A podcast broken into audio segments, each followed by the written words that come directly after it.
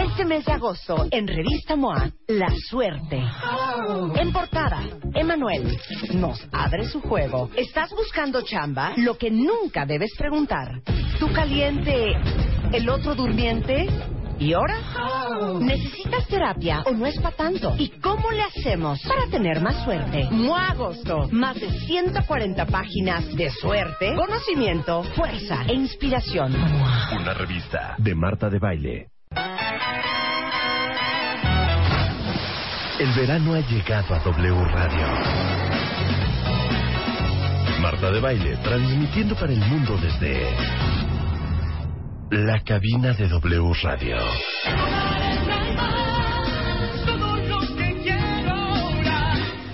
Comenzamos.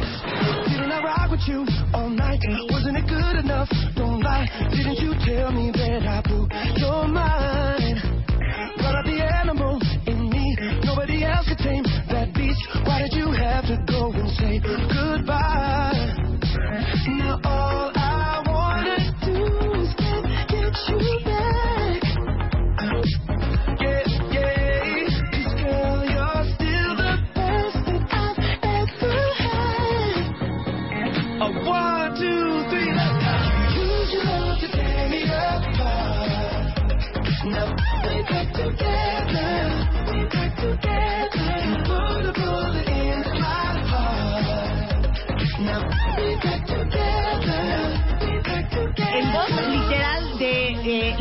Quinto, esto es Robin Tick.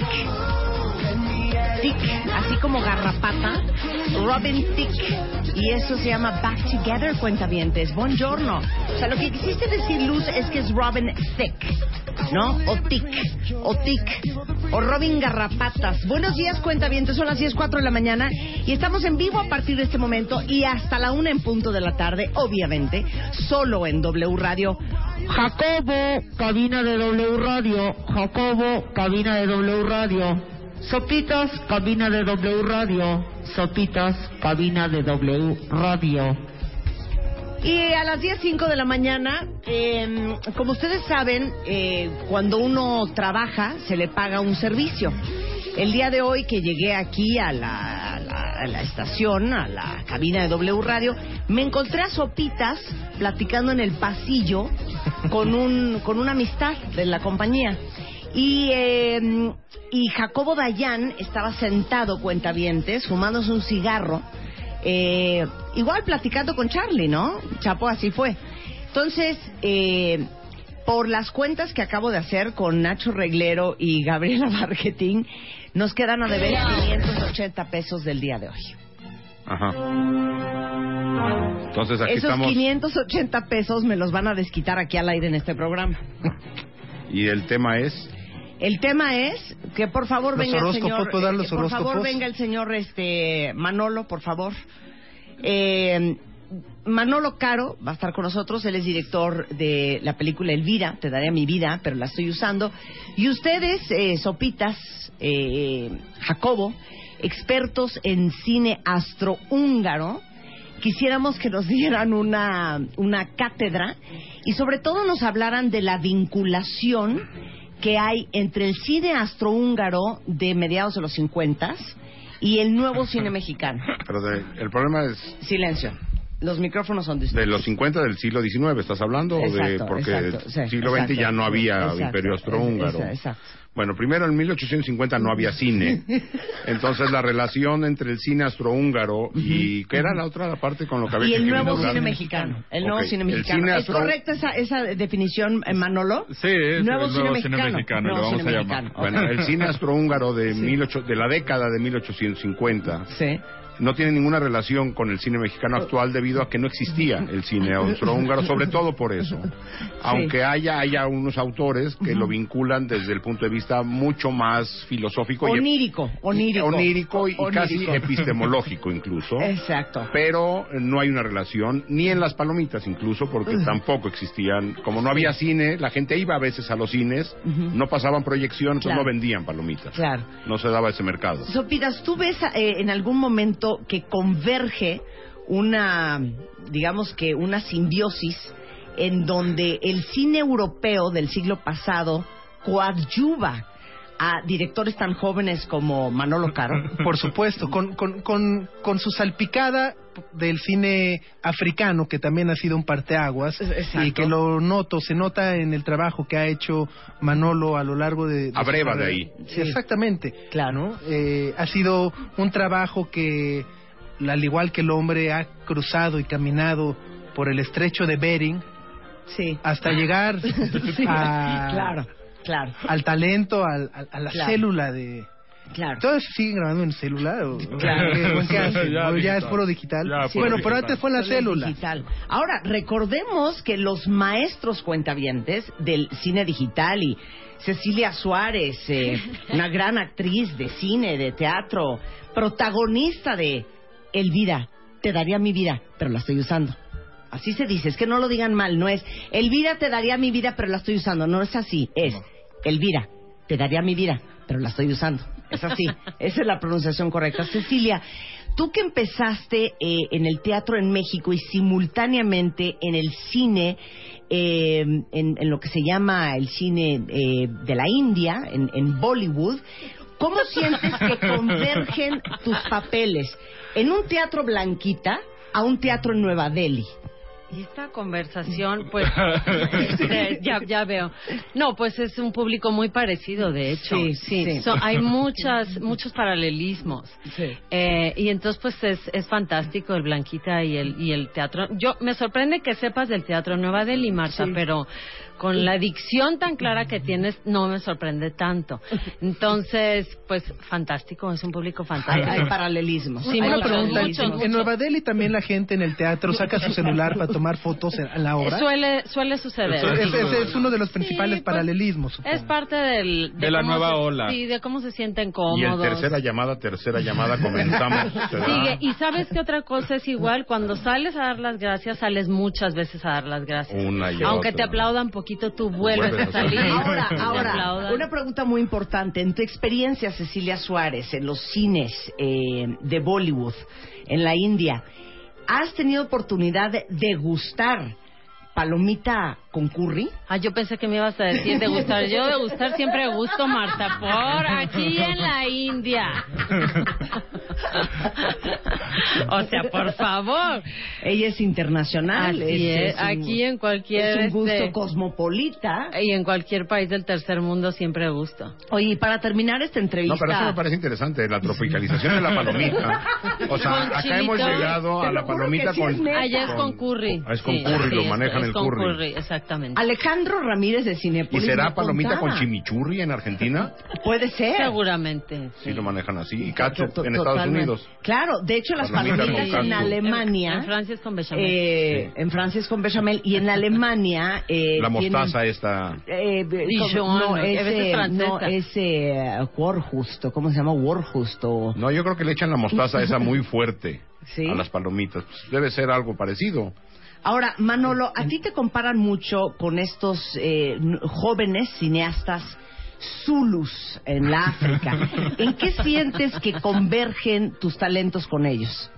Pues yo creo que en la necesidad de hablar de, de la autonomía en, en nuestra época, ¿no? En, en cómo afrontamos los problemas, como los que tiene Elvira, por ejemplo. Entonces yo creo que ahí converge, tanto en África como en México, pues la mujer es la mujer y es dominante y es independiente, entonces hay que hacerle sus películas, Yo ¿no? también creo que convergen en, en el vestuario. Sí, Manolo siempre está muy preocupado por el y por y igual los zulus. Igual los Zulus. Tienen una tradición. Oigan, ancestral. pues mil gracias por venir al programa.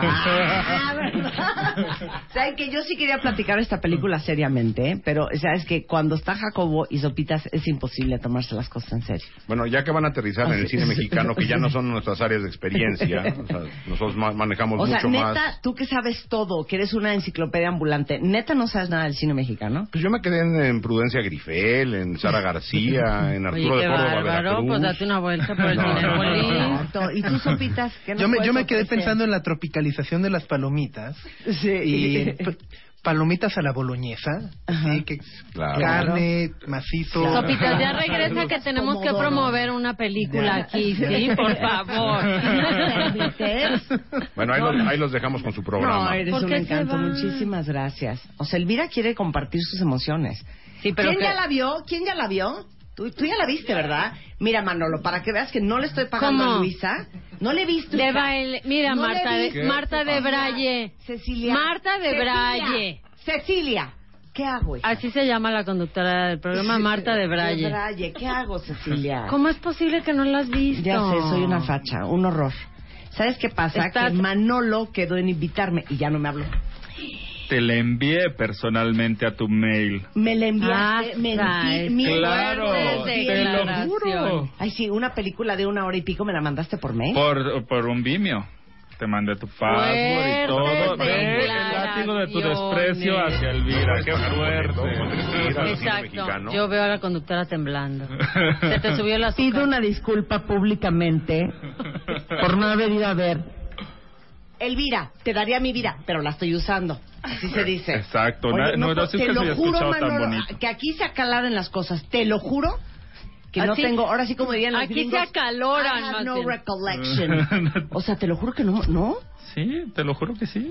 Aquí se acaloran. Pero mira, cosas, tenemos ¿eh? No muchas No, yo voy a oportunidades de pagar mi verla. boleto, sigue en el cine. Sigue en el voy cine. a pagar mi boleto, voy a colaborar con, con, eh, con la economía del cine mexicano. mexicano. Eso. Para que te salga por lo menos Solo- la edición. Solo te lo perdonaremos si lo traduces al inglés. Ok, ¿qué digo? Pues, ¿cómo se llama Ok, Elvira en ok, inglés? Porque Elvira, I would give you my life, but I'm using it. Solo, solo por eso te Lo lo voy a volver a hacer. Elvira, I would give you my life, but I'm using it. Está divino. No, digas que no es precioso. Y aparte Pero- es en ese tono, ¿no? Pero lo hizo con acento Hayek, además, sí, ¿eh? sí, claro. No, es medio, es medio sureño, Midwest, muy cañón. Bueno, la película se llama Elvira. Te daría mi vida, pero la estoy usando. Y Cecilia Suárez, que es una gran querida amiga de este programa, aparte es una gran actriz de cine, de teatro y de televisión, y Manolo Caro, que dirige la película. Luisa, dale tu opinión. Imagínate, eres una señora casada. Soy. eh, tienes, tienes unos hijos, un par de hijos. Los. Spider-Man te dice, eh, ¿sabes qué, Marta? Ahorita vengo, voy por cigarros. Y no regresa. ¿Ghosting? Ghosting. Ghosting. ¿Quién hizo ghosting? ¿Elvira hace ghosting o tu marido ¿Cómo hace crees? ghosting? A ver, ¿cómo crees, Marta? ¿Quién hizo Marta de ghosting? Braille. O sea, ¿cómo crees que Elvira? Entonces, ¿quién Pues hizo el, ghosting? el marido agarra y dice, voy. Ahora sí que agarra y dice, Dice. voy por cigarros y ahí la bimbo. Ay, no, yo no puedo Y andar nunca- hablando de y- marcas y menos de esas. Y nunca regresa. Nunca regresa. Esto Bueno, la no, semana sí, no. pasada estuvimos hablando de ghosting en este programa. Pues ya vieron lo que le pasó a Sean Penn. Ay, yo no me enteré. ¿No te sabes ese chisme? Es un gran chisme. A ver, O sea, yo estás bien actualizado, fíjate. No, no, no, bueno, Ofrézcanos un café O sea, siquiera para sí. este chisme. Sean Penn le pinta el cuerno a Charlize Theron No, que va, con eso- su doble. Qué. ¿Cómo con ¿ok? su doble? Ajá, con la que hace como el Con la que la double. dobla en- Exacto, con la que la dobla. Charlize Theron se entera. Cero agarra el teléfono de, güey, ¿por qué me hiciste eso, güey? No lo puedo creer". Cero. Cero. Digna. Di- Ella digna. Dice, ah, sí, perfecto. Obviamente Sean Penn, iluso, le manda el mensajito de ¿qué pasó, gorda? Nos vemos a la night. Nunca le contesta a Charlize Theron. Al ratito, mi amor, ¿qué onda? ¿Qué está pasando? ¿Dónde andas? No sé nada de ti. Cri, cri, cri, cri, cri, cri. Tres días después que Sean Penn no sabe absolutamente nada de ella, no le contesta los mails, no le contesta el teléfono, no le contesta el SMS, no le contesta el WhatsApp, no le contesta en Facebook, no le contesta en Twitter. Ella manda un comunicado por medio de su publicista diciendo, Sean Penn y yo nos hemos separado por diferencias irreconciliables, esta relación se ha acabado. Y en ese momento. Sean Penn se enteró. Eso se llama ghosting. Eso tiene, ese es el término. Y justamente la semana pasada estábamos hablando de por qué la gente hace ghosting y así en vez de tener los pantalones como tu marido, Elvira, de decirte, Fíjate. ¿sabes qué, gorda? Ya no me siento a gusto. ya me voy. Mira, no, No, me digas gorda. se lo va. primero que le iba a decir. No me digas gorda, que me llamo Elvira. Se, se, se va y se, y se desaparece. Eso se, se llama ghosting. desaparece y ella empieza una búsqueda que tienen que ir a ver, porque lo que va descubriendo no es tampoco lo que piensas así tal cual. ¿De Va- ella misma o No, del bueno, va susodicho? del susodicho y de ella misma también se va descubriendo a sí misma. O sea, estamos blasfemando al hombre y el hombre estaba no, no, no, no, no, no. Que no sería sorpresa, Oye, ¿no? ¿qué le cuesta decir eso, no? Ya sabes que ya, ya aquí ya no, yo ya no, ya, este, ahorita vengo, voy a hacer mis cosas o ya no. Pero Claro. eso de irte así, este, sin avisar, No, es, una de muy mala educación. Es muy mala educación. Es como si ahorita nos paramos y nos vamos. Oye, Marta, Que no estaría ahorita de más, ¿eh? No estaría de más. Oye, pero tú sabes que eso se llama ghosting. O sea, No. cuando pensaste en esta historia, este, no sabías que iba a estar de moda justamente No. cuando lanzabas Elvira. Porque ahorita, de veras, se lo digo, es un gran término. No, no sabía que iba a estar de moda y sí me sorprende, pero ¿sabes qué? Ahora que, que lanzamos la película me he enterado de tantas historias tan similares y, y ahora también con este mundo digital pues ya te, te das cuenta de muchas cosas o te enteras de muchas verdades a través de las redes sociales, que me parece patético, pero bueno, es lo que nos toca, ¿no? Ahora sí que aquí nos tocó vivir. Ahora, todo el mundo que viene a este programa, Cecilia, el que canta, canta. Perdón. El que actúa, actúa. El que declama, declama. México, El que- creo en ti. Sí. ¿Eso es lo que quieres que haga? No, quiero un pedazo de Elvira. O sea, imagínate que estás en Jimmy Fallon o David De Letterman. o sea, de Siempre veras, sacan un clip. y yo reafirmo que ella no se apellida de baile, es de Braille. Ah, ándale. ¿O qué prefieres, cantar suavecito? La gente lo está pidiendo, ¿eh? La gente pide suavecito. está pidiendo. Quiero bailar suave. A ver. Oye, no, antes de seguir cantando, sí. suave, suave, suavecito, quiero eh, decirles que en Instagram están subiendo sus videos de gente con un trapito amarrado en la cabeza cantando suavecito. Y entonces yo los pongo en mi Instagram y el ganador se va a llevar unos super premios el próximo lunes. De Elvira. Están imitando la, escena de la película y se ha vuelto A ver, muy divertido. ¿En qué Instagram? Entremos ahorita. En el de Cecilia. A ver, ¿qué es? Cecilia Suárez. Cecilia guion, guion bajo Suárez. Cecilia-Suárez. Entonces, ¿qué tiene que hacer el el Tiene que cuentaviente? ponerse el cuentaviente un trapo en la cabeza. este, Ver la película, Cecilia. Style. Ajá. Bueno, sí, ir al... O ir sea, a- ir- Aunt Jemima. pues, eh, sí, pero con estilacho. Ok. Entonces tiene que ir a ver la película para ver la escena donde ella canta esta canción. Ok. Y luego reproducirla con su turbante estiloso y cantar su pedacito de suave, suave, suavecito. Ok. ¿Y qué va a ganar? Ah, eso, El- el mejor eso turbante. plan, como dicen. Eh, Un eh, kit de eh, Elvira. Surprise. ¿Qué va a ganar? Un kit de Elvira. Es que tenemos el soundtrack que lo hizo Julieta Venegas, tenemos este bueno, póster, todo todo lo referente a la película. Se los- Es que ha sido muy divertido ver a la gente cantar suavecito. Oye, ahora dime una cosa. Una película como esta, que se estrenó hace cuánto? La semana pasada. La semana pasada. ¿En cuánto tiempo se filma? Esta se filmó en cinco semanas. Fueron cuatro semanas en la Ciudad de México. Es broma. Y una en Acapulco. Pero si Cecilia Suárez es mamá en la vida real. Ah, pues fue Exactamente. todo- Ahora viste al crío. Bueno, que te cuente Manolo cómo los traía. A ver, ¿cómo? No, bueno, Elvira trata de una mujer que, que es independiente y que saca adelante a su familia. Entonces, así lo llevamos a cabo también en la película y llegamos a unos acuerdos de ciertas horas. Me y bueno. sacaban a, a partir de ciertas horas yo me tenía que ir Sí. y respetaron mucho ese horario eh, porque para mí era muy importante regresar a casa y estar con, con mi crío. como Sí, porque si no acabas a las 2 de la mañana. Sí, sí, Sí, te- no, sí. si no te vas. Y, y en, desde la contratación hicimos como ese deal de que yo tenía que trabajar solo ciertas, cierto número de horas y nos funciona muy bien porque en las películas en las que así ha sido, que pues desde que me hice mamá son todas, eh, te, te vuelves muy eficiente a la hora de filmar y no hay esta cosa de que se colgó, se colgó, se colgó, sino que agarras un ritmo de trabajo que a todos conviene porque se vuelve muy eficaz y yo puedo ir a hacer mis labores maternas que me son mm, lo más importante. Fundamentales. Sí, lo Entonces, en más importante. cinco semanas filmas Cinco semanas la filma. y editas en... En tres meses más o menos. Eh, la película la tenemos lista como en ocho meses. Esta estuvo lista en seis porque estrenamos en el pasado Festival de Morelia y de ahí hemos viajado con la película y bueno, también por eso la- estábamos tan ansiosos de que ya saliera comercialmente. Entonces eso es más o menos el tiempo de vida de una película en México. Claro. Ahora, esta es una pregunta específicamente para Cecilia Suárez. Ay, ahí viene otra vez, qué miedo. Cecilia Suárez. Sí, dime, Marta. Como tú sabes, a las mujeres que se les pagaba por llorar en los funerales se les llamaban plañideras. Así es. La palabra viene, cuentavientes, del latín plangere, que significa plañir o sollozar. Vemos una Elvira que llora, llora mucho. Y la pregunta para ti, Cecilia Suárez, del cuentaviente de a pie, es, ¿cómo hace usted para autoprovocarse el llanto? Y oigo música tentadora. No lo vayan a O sea, usar. toda la película. No lo vayan a usar para abusar de otras personas y chantajear. No sean así. Pues entiendes que, que esta mujer está atravesando por una tragedia. O sea, se quedó con dos niños y mil pesos. ¿Tú no llorarías? Mar- ¿Sabes Marta qué? de, ¿Sabes de Braille. ¿No llorarías? Yo sacaba la casta hija.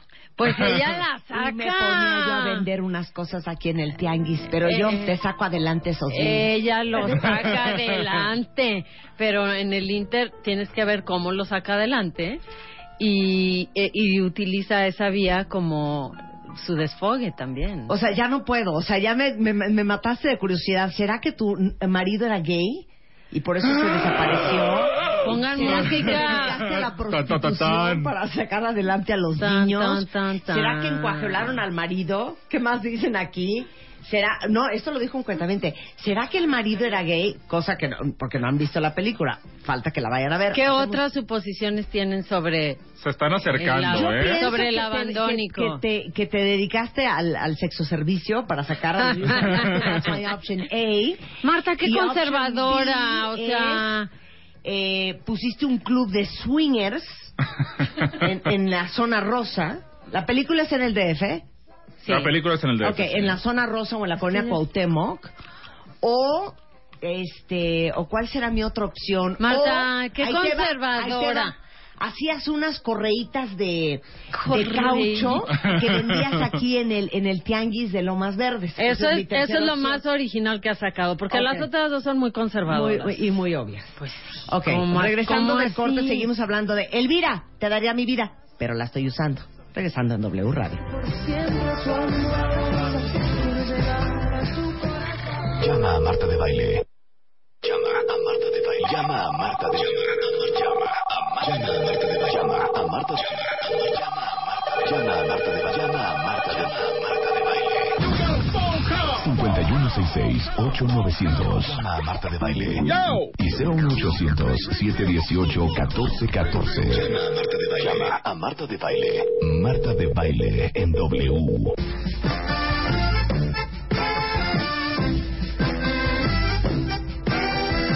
Primero de la Tesorito, luego de Julieta Venegas y luego de Elvira. Estamos hablando de la película Elvira, te daría mi vida, pero la estoy usando. Y está en el estudio Manolo Caro y la gran Cecilia Suárez. Venga. Oigan, Cero vino a- obligada, ¿eh? O sea, Cecilia Qué me bárbara. ama y yo la amo y nos amamos, hija. Qué bárbara esa cuenta bien, Lo que pasa es que apenas le señora. acaban de dar el café, por eso la vieron medio apagada. Entiéndanme, entiéndanme, oigan. Aparte tiene 43, o sea, tampoco tiene... Exacto, 20. a ver si ustedes se van a ver así como uno a esta edad, jovenazas. Oigan, ahora, si es una superheroína mexicana, Manolo, una y la historia es tuya. La historia es mía. Es una superheroína. ¿Por qué? Porque Elvira habla de estas mujeres que le hacen de todo para sacar a su familia adelante, ¿no? Este, Después de que la deja el esposo, pues se tiene que reinventar, tiene que buscar trabajo, tiene que hacerla de mamá, tiene que lidiar con la vecina chismosa, con los prejuicios de la sociedad, este, encontrar de nuevo un, un nuevo amor o alguien que le despierta y la hormona. Entonces, pues son muchos Manejar poderes que hay que manejar. familiar. Y ahorita Manolo, porque cuando mi abuelo dejó a mi abuela, yo vi. ¿Pero de dónde? ¿De dónde? Pues De que ha visto va, muchas telenovelas Porque mi, cuando mi tía... de mi cultura este, telenovelera de donde México. siempre sufrían y nunca salían adelante como Como- viejas, enteras, inteligentes, sino que le lloraban toda la novela al galán que se fue o que les era imposible. Y Manolo siempre estuvo enojado con esa situación. Y ahora es una pequeña venganza. Ahora, les voy a hacer una pregunta cardíaca a Elvira. Ahora ya pasas de Cecilia Elvira. Siempre- ok. Y a todas las mujeres que están escuchando este programa que les ha pasado algo similar. La pregunta es la siguiente. Luego tú también vas a incluirte, Marta, Marta de claro. Valle. De hecho, de ahí lo saqué. Ok. ¿Quién de ustedes podría decir que lo mejor que le ha pasado en su vida Es que, es que ese hombre las haya dejado. Ay, yo levanto la mano en este instante. Ok, tú, ¿y por Sí. qué? Eh, ¿Por qué? Porque me, me, o sea, pasé, la pasé muy mal, pero después la, la, la terminas pasando mejor. Después agradeces que no era para ti, agradeces que te ha llevado a cosas mejores. Yo creo que siempre pasa así. Yo también creo que siempre pasa así, porque yo cada vez que doy una conferencia sobre emprendedurismo, digo, con todo respeto a mi exmarido, a quien quiero mucho, que lo mejor que me pasó fue divorciarme. Porque yo creo que, y a ver, y a ver si conectan con lo que les estoy diciendo, cuentavientes, yo creo que las mujeres no sabemos lo fuertes que somos hasta que ser fuerte es la única opción que tienes. Fíjate que eso es, eh, o sea, absolutamente cierto. Y las mujeres todo el tiempo estamos en la raya de probarnos qué tan fuertes somos, porque como no es algo que se nos ha dicho y que, que de esa manera se nos ha educado, la única forma de enterarnos es atravesar por cosas difíciles Claro. para reafirmarnos que sí somos fuertes. Oigan, por favor, sí parimos. Claro. Y parimos sin anestesia, porque ya la, Martuki aquí también habla de parto humanizado, Sí, yo lo sé. sí. Y, y parimos así, ¿cómo no vamos a ser fuertes? Más allá de lo físico, pero de lo interno. Claro, Moni González dice, yo agradezco que me haya dejado ese hombre, porque si no, no hubiera vivido todo lo que he vivido y no estaría donde estoy ahora y con la pareja que tengo hoy día. Pues es que así Mana, yo y todas las mujeres de mi familia, la vida me está haciendo un favor realmente. Este, no, chécate esto. Todas hemos tenido una experiencia así y sí creo que todas esas experiencias te hacen crecer y siempre vienen cosas mejores. Mira. ¿Y los hombres se sienten agradecidos de que las haya dejado esa mujer? Yo me, yo me pregunto.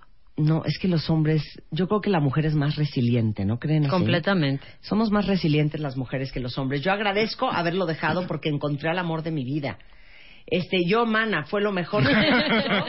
Y nos pasó a mi hija y a mí. No imagino qué clase de vida hubiéramos tenido. Claro, porque obviamente te deja el fulano, se va por cigarros, como es el caso de Elvira, no vuelve, y entonces tienes que ar- armarte tu vida y darte cuenta que tienes mucho más recursos internos de lo que creías. Y, ¿No es que, y que es maravilloso contactar con eso. Claro, dice, lo mejor que me ha pasado en la vida, dice Noemí, me reinventé totalmente y agradezco que se haya ido. Así es, mana. La verdad es que lo que mejor que me ha pasado. Acuérdate que estoy mejor que nunca, dice Tatiana. Llevo ocho años probando la mujer que soy, estudiante, Wow. madre, emprendedora, soltera, aunque siempre hay alguien a la vuelta. Increíblemente fuertes por naturaleza y por convicción, feliz por ser capaz de medir mis fuerzas, gracias a, a esta soledad. No, hombre, esa está con Oye. poquita de lesión, qué bárbara. Ese es un himno, ese es un Elvira por, por excelencia. Claro, Oigan, vayan a ver la película. con Elvira. Sí, vayan a verla. dicen que se identifican mucho con Elvira porque literal repentinamente sola yo y volteo y no me la creo hasta dónde llegó seguramente.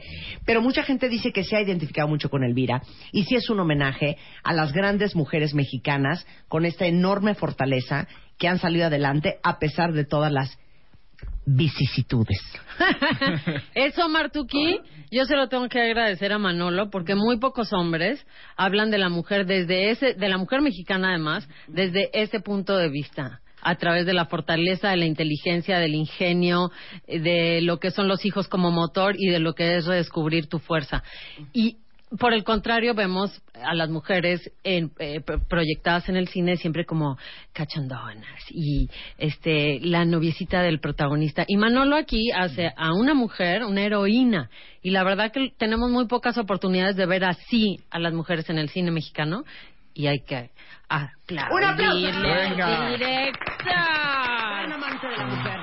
Y mira, se siguen, ¿eh? Yo agradezco que el papá de mi hija se haya eh, largado por cigarros, porque ahora soy fuerte y me visualizo de otra forma. Total, gracias.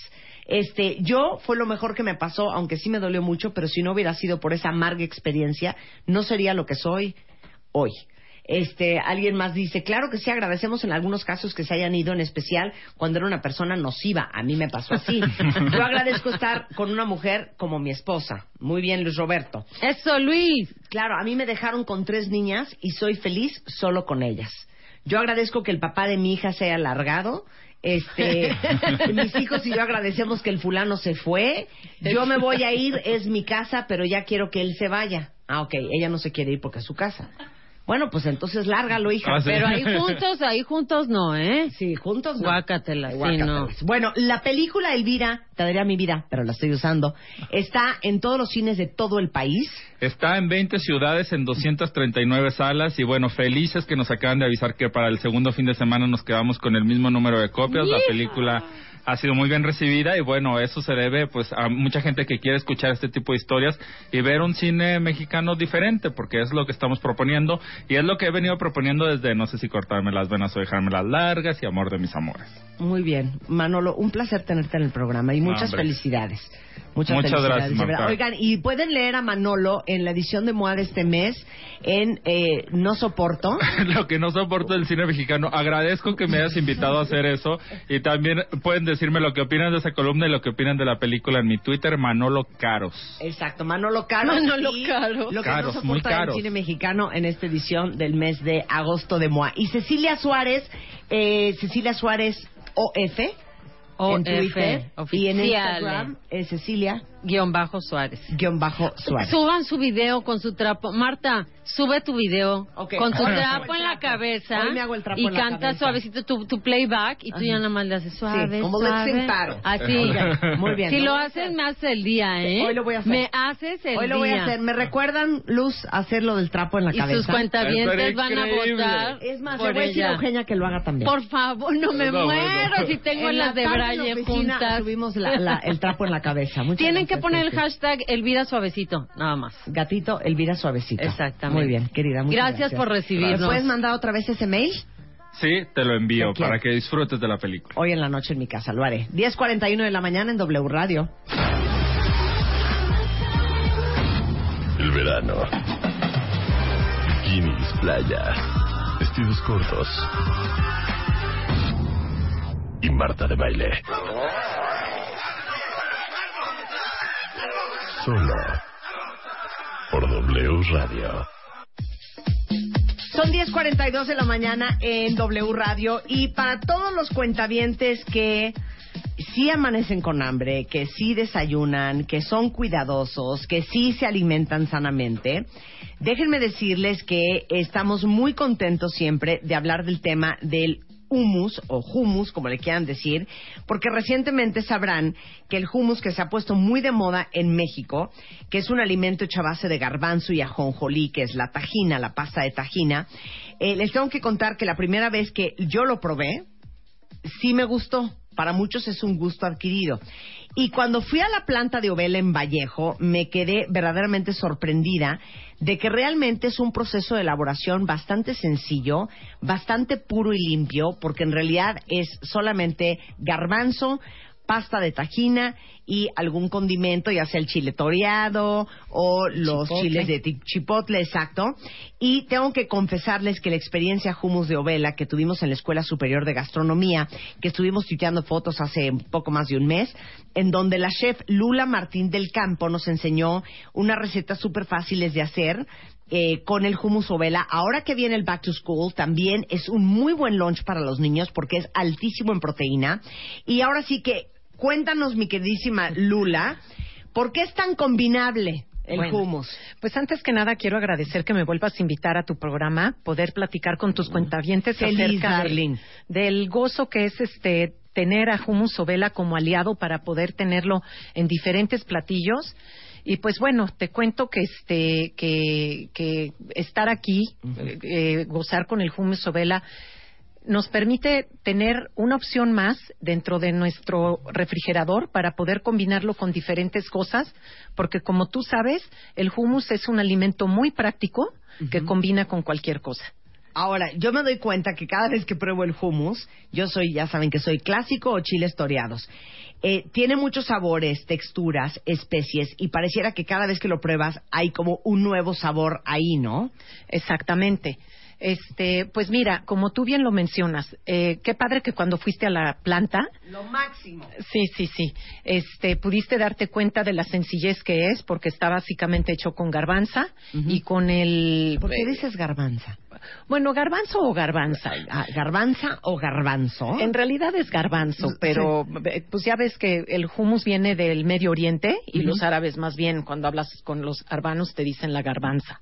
Claro. Entonces es más pero, como- pero como tiene tajina, que es el ajonjolí, si ustedes, porque me regalaron un poco de pasta de ajonjolí, probaron la pasta de ajonjolí, parece crema de cacahuate. Exactamente, tiene ese sabor a, caca- a cacahuatado y le da esa consistencia y esa textura suave que permite que pueda ser conocido como, bueno, que pueda ser más bien percibido como un untable.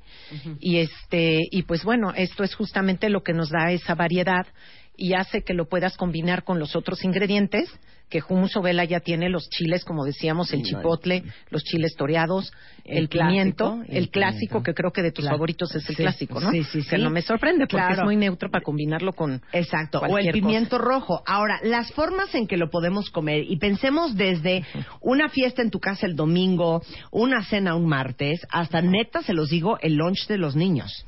Sí, no, y qué bueno porque ahorita que viene, como tú bien dices, el regreso a clases, tenerlo como un ingrediente en el refrigerador. Y eso es, aparte, una de las versatilidades del hummus o vela, que no nada más lo puedes ver como un snack o como, o, o como un dip, sino que también lo puedes ver como un ingrediente principal. Entonces, como tú bien dices, hablando de las formas en que lo podemos comer, les voy a dar algunos tips a ti y a tus cuentavientes puntuales para que puedan tener y lo puedan, le puedan sacar el mejor provecho. Ok, va. Lo primero Uno. que hay que hacer Ajá. es identificar en qué momento y en qué lugar lo vas a comer. Si es como un snack o es a la hora de la comida, la cena o como una colación. Como yo bien te decía, por ejemplo, en la clase que tú dijiste de, que fuimos ahí Sí, en el sí. Colegio Superior de Gastronomía, que estuvo muy divertido, hicimos el dip de mango, que inclusive tú hiciste una presentación. Muy preciosa y muy espectacular. El jardín del Edén. Claro, el jardín del. Edén, claro. Exactamente. Que era hummus con mango. Exactamente, y le pusimos las verduritas para poder usarlo como dip, ¿no? Y tú hiciste tu presentación que a mí fue, me pareció la mejor. Síganme, cuentavientes. Sí. Síganme, síganme. Pero bueno, y este, y, y ya que lo identificaste, ves que lo puedes, por ejemplo, consumir como un tentempié y un snack. Si es este el caso, vas a considerar porciones un poco más pequeñas para que realmente cumpla este cometido. Si ya lo vas a usar como un ingrediente principal, por ejemplo, yo también lo hicimos esa vez, aunque fue en tamaño pequeño, el salmón con costra. ¿Te acuerdas que le pusimos esa costra de hummus chipotle? Y fue otra de las maneras. Por eso hay que pensar y identificar en qué momento lo vas a, a- a comer. ¿Saben que en vez de, por ejemplo, echarle al sándwich mayonesa o mostaza, le puedes echar hummus? En Exacto. vez de echarle al pan pita o hacer un wrap de, de pan pita, eh, con cualquier cosa le puedes echar hummus también. Exacto, exactamente. O, por ejemplo, hablando de la comida mexicana, en lugar de frijoles le puedes untar hummus a un mollete. Claro. Y haces un mollete más de alguna manera oriental, que ahorita vamos a hablar también de cómo puedes pensar en hacer diferentes combinaciones. Otro de los, de, de los momentos en que puedes pensar, el segundo tip que les voy a dar, es que además de identificar en qué momento, piensa en tus invitados. Siempre es bien importante pensar en tus invitados. Como tú bien lo dijiste, no es lo mismo, por ejemplo, darles a los niños para su lunch este, algún, alguna preparación con hummus que vas a recibir a alguien en tu casa. Claro. Y, por ejemplo, muchas veces cuando recibes a alguien en tu casa, aún siendo tus amigos, no sabes bien qué les gusta más, ¿no? Y por eso es que tienes que eh, pensar en que el, el hummus como un- una opción de ingrediente neutro lo puedes combinar también como lo hicimos en la clase con un pico de gallo, por ejemplo, ¿no? Claro. En- Oye, en vez de hacer chi- este pollo en nogada, puedes hacer pollo con una salsa de hummus, ¿no? Me acabas de dar una idea, pero ¿O que se no? me antoja muchísimo, totalmente. De- ahorita que ya es temporada, ¿eh? Ya se Claro. inauguró la temporada de chiles en nogada oficial. Y pues sí, y fíjate, lo estás viendo bien, porque así como decíamos de la tajina, que al final es una leguminosa o una semilla, pues el, el- la nogada también. Y ya hiciste una relación de cómo puedes llevar tu mente a crear diferentes opciones a través de algo que ya existe. Claro. ¿No? Ok, ahora, este, ahora sí que como auxiliar ¿no? Eh, Exactamente, sí. Fíjate, eh, por ejemplo, a todo mundo sabemos que en general nos gustan pues las papas, ¿no? Claro que hay algunos que, que preferimos, por ejemplo, yo sí como de todo, yo sí como mm, carne, todo. Pero hablando también de, es que no son tendencias, sino ya son diferentes filosofías.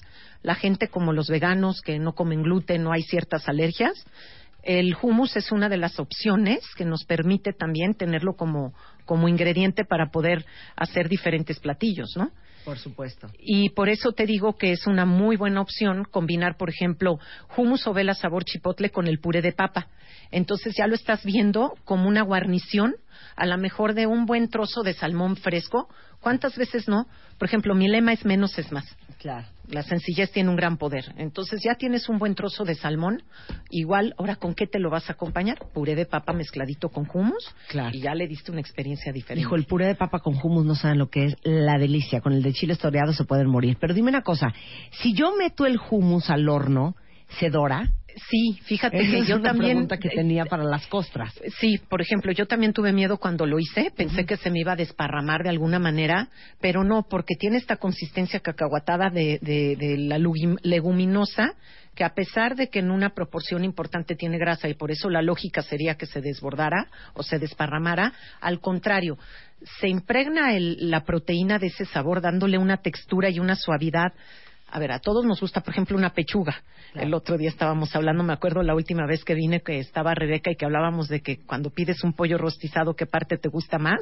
Que si la piernita o el muslo o la pechuga. Bueno, la verdad es que también a, a mucha gente nada más le gusta la pechuga y come pechuga. A mí me gusta mucho y la prefiero, pero si uno tiende a resecarse. Claro. Entonces, por eso siempre hay que pensar en algo que la hidrate, que hay diferentes técnicas, pero en este caso poner una costra de hummus hace que esa grasita se impregne y no se reseque la pechuga. Oye, estoy pensando que es muy famoso los pescados en costras, ¿no? De También. sal, por ejemplo. En costra Un de sal. pescado en costra de hummus Exacto. ha de ser una cosa muy espectacular. Es que ves, tú misma ya estás llegando a, a estos momentos creativos donde si ya entendiste el hummus como una costra, ¿con qué más lo puedes tener?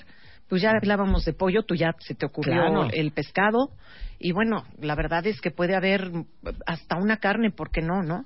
Claro. ¿Verdad? O hacer las brochetitas de carne, por decir, y tenerlo como dip. Yo ya aquí muy internacional. Mira, Lula, un filete Wellington, ¿no? Que, va en lleva pasta el- de hojaldra. y el paté y el- el Claro, foie. en vez de paté o el foie, le metes hummus adentro y debe de quedar una cosa muy espectacular. Yo creo que tú y yo, Marta, vamos a tener Deberíamos que de colaborar, hija. hacer sí un ¿Ya libro de cocina mexicana. Esto es lo, que- lo con- o sea, estas son las cosas contemporáneas, porque por ejemplo el paté a mí me encanta, pero seamos realistas, hoy en día ya no es tan alcanzable a veces ni a los bolsillos, también Claro. ya no está tan y cool nos da como era mucha antes. tristeza que le destruyan los hígados a los gansos. ¿Verdad? Te digo, ya no está tan cool, ya no es Claro. sustentable, ya Claro. tenemos otras filosofías y si lo piensas, pues sustituyes esas cosas por cosas nuevas y las haces contemporáneas. Bueno, te- yo sé que tenemos harto, harto fan de Ovela entre los cuentavientes.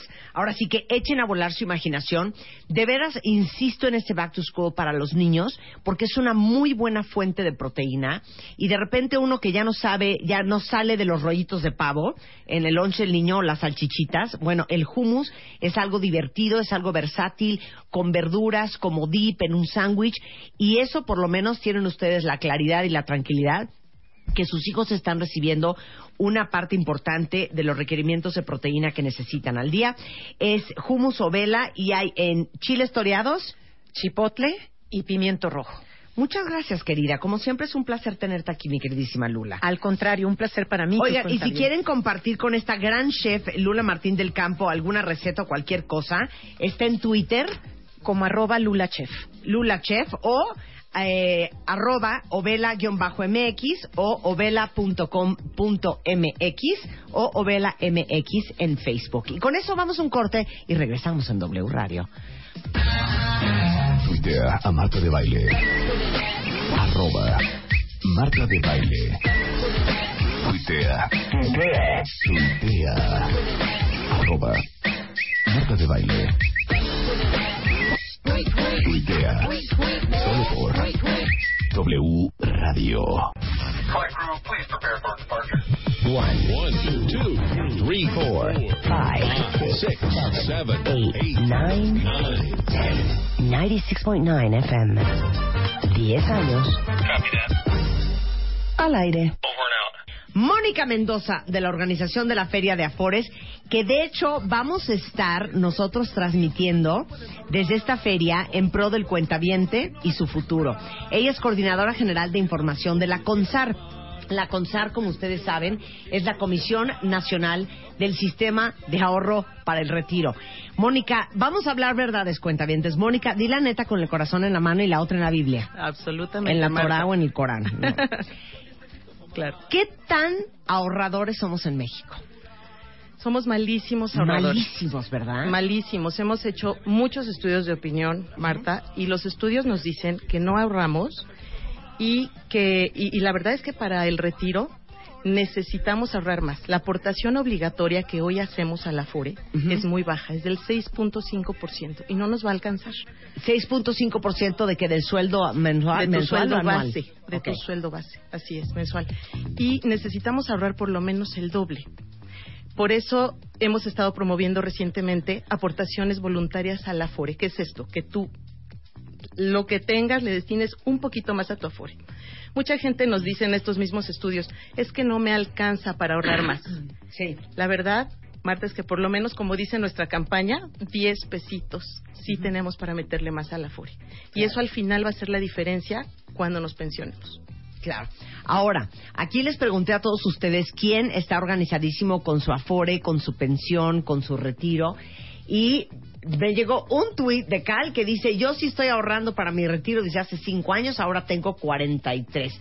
Alguien más, este, Marisela dice, tengo 55. Mónica, me quedé sin chamba, pero pago mi pensión por la modalidad 40. Este, para, ¿podré tener algún dinero del SAR? Eh, lo primero que te diría, Marta, es que todos los cuentavientes de tu programa y los mexicanos en general deben saber que tenemos que empezar a ahorrar jóvenes. Sí. Tendemos a pensar que el retiro es un tema de gente grande y no, el retiro debe comenzar a ser preparado cuando entramos a trabajar. Y dependiendo de ello, vamos a tener un buen retiro o no. Recordemos que se tienen que cumplir supuestos de tiempo para poder tener una buena pensión. Entonces, el que estemos cotizando de manera permanente también es muy importante. Entonces, ahora sí que con el objetivo y la misión de promover la cultura del ahorro en nuestro país y que seamos un poquito más previsores de lo que somos, eh, por segundo año consecutivo, la CONSAR, con el apoyo de la Amafore, eh, organiza esta expo, que es la Expo Feria de Afores, eh, para promover y acelerar el sistema de ahorro en este país. Y justamente el viernes vamos a transmitir en vivo desde esta feria para poder responder cuentavientes. Ahora sí que va a ser viernes educativo. Todas las dudas del cuentaviente sobre afores, pensiones y retiro. ¿Qué es todo lo que va a haber en la feria y quién debe de ir, Mónica? Mm, Mira, Marta, en la feria vamos a estar del 20 al 23 de agosto, que es jueves a domingo de esta semana, de las 10 de la mañana a las 6 de la tarde. ¿Y qué va a haber en la feria? Va a haber stands o módulos de las 11 afores que hay en el mercado, de CONSAR, de CONDUCEF, del ISTE, del IMSS, del Infonavit, del FOBISTE, es decir, de todos aquellos involucrados en un momento dado en un trámite de cuenta Afore. La gente puede hacer trámites de Afore, como registrarse en un Afore, cambiarse de Afore, que es importantísimo saber en qué Afore estoy y cómo sé en qué Afore estoy y si estoy en la correcta, debo checar el rendimiento que me da mi Afore. CONSAR publica un ranking de Afores abusados. Hay que estar en las Afores de la parte de arriba del ranking. Son las que mejores rendimientos dan. Y recordemos que el rendimiento es lo que te va a procurar una mejor pensión. Claro, paréntesis. ¿Dónde podemos saber? ¿Cómo averigua uno? O sea, yo, yo seguro no tengo Afore, ¿verdad? ¿Tú tienes Afore? No, te lo juro que cero tengo. Bueno, no, tal vez no. Yo sí tengo. Justo platicábamos el otro día que yo no sé, no sabía en dónde estaba mi afuera. O sea, yo Exacto. llegué, firmé un papel en la calle. Sí, claro. O sea, así, súper ignorante yo. Firmé un papel en la calle, dejé mi huella digital y me abrieron mi afuera en un banco que No durante años no me hizo nada. estaba. ¿Cómo Mónica me ayudó. Es Para el, saber dónde está la Afore. es el caso de mucha gente, el de ustedes, de la mayoría, diría yo. Ajá. No sé en qué afuera estoy. De hecho, es la primera pregunta que CONSAR recibe en su centro de atención telefónica. ¿Dónde puedes saberlo? En el 01800 5000 747. Ese es el call, eh, digamos, el centro de atención telefónica del sartel, así le llamamos, ¿no? Ok. En nuestra página de internet y en tu estado de cuenta aparece el cuadro que te comentaba de quiénes son las Afore que dan y, y con su correspondiente rendimiento. De la que te da menos a la que te da más. Eso está en consar.gov.mx. Así es. Ok. Y al frente del estado de cuenta de cada trabajador. Ok. Entonces, hemos escuchado en estudios de opinión que la gente recibe el estado de cuenta y ni siquiera lo abren. Ábranlo. Es importantísimo verlo. Sepan en qué afuera están, elijan la correcta. Claro. Y también tienen en el estado de cuenta un resumen de movimientos para que vean que el patrón les deposita todo lo, lo que se debe mensualmente. Ahora, en la feria que empieza el jueves, Ujú. esta es una de las dudas que van a poder resolver. Y bienvenida, mi queridísima Rocío Ramírez, también organizadora de la Feria de las Afores. Muchas gracias, Marta, y gracias a todo tu auditorio. no, también. muchas gracias que estés acá. Ok, dos. ¿Qué más va a haber en la feria? Pueden registrarse en la Afore su elección o traspasarse. Ujú. Pueden eh, saber qué hacer para hacer un retiro parcial o total de recursos. Recordemos que los retiros parciales pueden ser por desempleo o por matrimonio, o cuando ya me voy a pensionar. Iniciar trámites de pensión. También van a estar, te decía, los institutos de vivienda. Puedo preguntar todo lo relacionado con un crédito de vivienda que quiera tramitar. O sea, va a estar el Infonavit, va a estar el Fobiste. Así es. Va, a ir, va a haber incluso módulos del IMSS y del ISTE, de estos que te pesan, este, te miden, checan asuntos de tu dieta. Eh, digamos, involucramos también los temas de salud, porque todo engloba finalmente la seguridad social. Ok, ahora, cuando ustedes hacen un trámite eh, de cualquier tipo, un trámite de trabajador o un trámite que tenga que ver con ahorro, normalmente vas a tener que ir a dos o más lugares, Así. ¿no? Más 744 mil papeles. La gran gracia, y dime cuáles son esos típicos trámites que tienes que ir a más de dos lugares, porque eh, la gran gracia de esta feria es que vas a poder hacer todo ahí mismo, ¿no? Así es. Diez de los principales trámites que se hacen Ajá. involucran a dos o más instituciones. Dame ejemplos de los trámites. Por ejemplo, A ver, venga, Rocío. Sí, eh, retiros parciales, eh, retiros totales, eh, unificaciones de cuentas, eh, separaciones de cuentas también, ¿verdad? Que luego estamos compartiendo eh, una sola cuenta y el dinero es de las dos, hay que, hay que separar esto. También, por ejemplo, para los beneficiarios, ¿no? Si fallece el titular de la cuenta individual, pues los beneficiarios tienen que ir al IMSS y regresar a la FORE, volver a regresar al Seguro Social. Entonces, no solo es de que involucre a dos instituciones, sino que también tenemos que volver a regresar ahí a lo mejor por una tercera ocasión. Claro. Y esto, Marta, en términos de tiempo, a veces se vuelve semanas o meses. Claro. Y aquí te cruzas de un stand a otro y en dos días, exageradamente, has resuelto un trámite que normalmente te llevaría mucho tiempo. Claro. Oigan, todas las preguntas que tengan para Mónica y Rocío, mándenlas de una vez por Twitter. Eh, pregunta. ¿Con qué papeles sugieren ustedes que se presenten en esta expo? Eso es importantísimo para que no den vueltas, ¿no? Si llegan con una identificación oficial, un, eh, su número de seguridad social, su CURP y un comprobante de domicilio con antigüedad no mayor a tres meses. Esto es que haya sido emitido en junio pasado. Con esos papeles se hacen la mayoría de los trámites.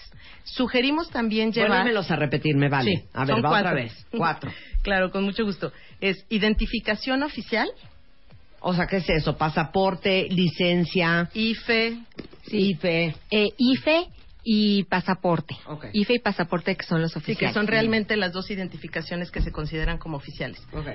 Un comprobante de domicilio con antigüedad no mayor a tres meses, que haya sido emitido en junio, que puede ser el De recibo del acá. teléfono, puede ser el, el recibo de predial, el recibo de agua, creo La que luz. un comprobante bancario, un Exacto, estado de cuenta bancario, la luz, exactamente. Tu CURP, que es este documento que emite la Secretaría de Gobernación, si no lo tienen, es facilísimo encontrarlo en Internet, en la página de Renapo, de veras. Lo sacan en tres minutos. En tres en minutos. tres minutos. Es sí. Renapo. renapo.gov.mx. Ok, Ahí lo sacan su CURP, entonces llegan con su CURP también. Y, Y, el tu cuarto. número de seguridad social, que es el que te emite el Instituto de Seguridad Social al que estés afiliado, ya sea el IMSS o el ISTE, dependiendo para quién estés cotizando. Ok. Ahora, estos dos últimos datos que pudieran parecer complicados, la CURP y el número de seguridad social, vienen en tu estado de cuenta. Entonces, si tienes su estado de cuenta, llévenselo a la feria. Perfecto, Ahora, con esos papeles. Para la mayoría es- de los documentos, de los trámites. Así es. Ahorita estamos integrando un expediente electrónico de cada trabajador. ¿Qué es esto? Digitalizar sus papeles para que nunca más le vuelvan a pedir una copia. Para esto necesitamos también llevar dos referencias personales, sin papeles, nada más. Nombre, domicilio, teléfono y CURP de esas dos referencias personales. Lo sugerimos también llevar esto a la feria. Ok, ¿eso es todo? Eso es todo. No van a empezar con... ¿Y si tiene su acta de nacimiento? ¿Y dónde está el registro civil de su matrimonio? ¿Eso no? ¿O sí? Recordemos que esta feria, como son oficinas móviles, Marta, en muchos casos se inicia solamente un trámite. Posteriormente puede ser que los citen nuevamente en alguna oficina a hacer otra cosa, pero muchos, muchos trámites los van a poder terminar aquí con esta documentación. Bueno, van a estar desde CONSAR, CONDUCEF, el IMSS, PREVEIMS, el ISTE, Preveniste, Infonavit, Fobiste, SAT, RENAPO, Profedet, Infonacot, Registro Civil, Telecom, este, muchos bancos van a estar también. Bancos no, Afores. Afores. Las 11 Afores. Las Afores de Azteca, Banamex, Coppel, Inbursa, Invercap, MetLife, Pensioniste, Principal, Profuturo, GNP, Sura, eh, Banorte y Amafore. Correcto. Son Más las o menos. 11 Afores existentes en el mercado hoy día. Ok. ¿Cuándo empieza la feria y dónde va a ser, Mónica? La feria empieza el jueves a las 10 de la mañana en el Monumento a la Madre, que es esta gran explanada que está en la esquina de Insurgentes y Reforma, frente al Senado de la República, atrás del Jardín del Arte. No hay pierde. No hay muy pierde. céntrico. Y van a estar jueves, viernes, sábado. Y domingo. Y muy importante, Marta, la entrada es gratuita y absolutamente todos los trámites que ahí se realicen son gratuitos. Perfecto. Ahora, la CONSAR tiene un Twitter que es arroba consar-mx. Todas las dudas que tengan para ir a la feria el jueves, que el papel, que no encuentro el CURP, que qué hago, porque la FORE no sé cuánto, cambiar el CURP de la FORE, todas esas ah, situaciones, pregúntenlas por Twitter a la CONSAR Claro. para que ya vayan preparados el jueves a hacer lo que sea que vayan a hacer. Y el viernes, cuentavientes, de verdad, preocupados por su futuro y su eh, pensión y su retiro, vamos a dedicar el programa, vamos a transmitir desde la CONSAR para que seamos, ahora sí que mexicanos, mucho más informados, mucho más preventivos y con una mucha mejor cultura de ahorro. Tú imagínate que el 90% de la gente cree que se va a pensionar con un salario igual o mayor al que tiene hoy día. Y no es así. Si no le metemos voluntariamente a nuestra FORE, no va a ser así. Entonces, estamos pidiendo que se le meta lo que se pueda. Y no quiero, saben qué cuentavientes, que estén a los 78 años meciéndose en una mecedora, solos, porque los hijos ni no van a ir a visitar a uno, Claro. diciendo qué bruto que fui. Claro. Cuando aquel martes 18 de agosto de hace 32 años yo oía a Marta hablando del futuro y el retiro, si le hubiera hecho caso, ahorita estaría en Bahamas, Chihuahua. ¿No? Marta. Gracias, Mónica. Muchas gracias, Muchas gracias, Marta. Oigan, vamos a hacer un experimento, cuentavientes, que necesito que me ayuden. Muchos ya se dieron cuenta que estos días les he tuiteado fotos de aparatos viejos, como por ejemplo una máquina de escribir, por ejemplo un cassette y una pluma, este, que lo que los que tenemos obviamente más de 30 años sabemos usar, desde te digo la cámara Polaroid, este la famosa pluma Vicky el cassette que usábamos para regresar la cinta del cassette. Necesito que me digan qué otras cosas, aparatos, medios de comunicación viejos se acuerdan que usábamos, que ahora no usamos, por ejemplo el, el Walkman. Ahora ya no El usa el. Walkman, el Discman, el Walkman. Lo más importante es que usen el hashtag gatito soy migrante digital.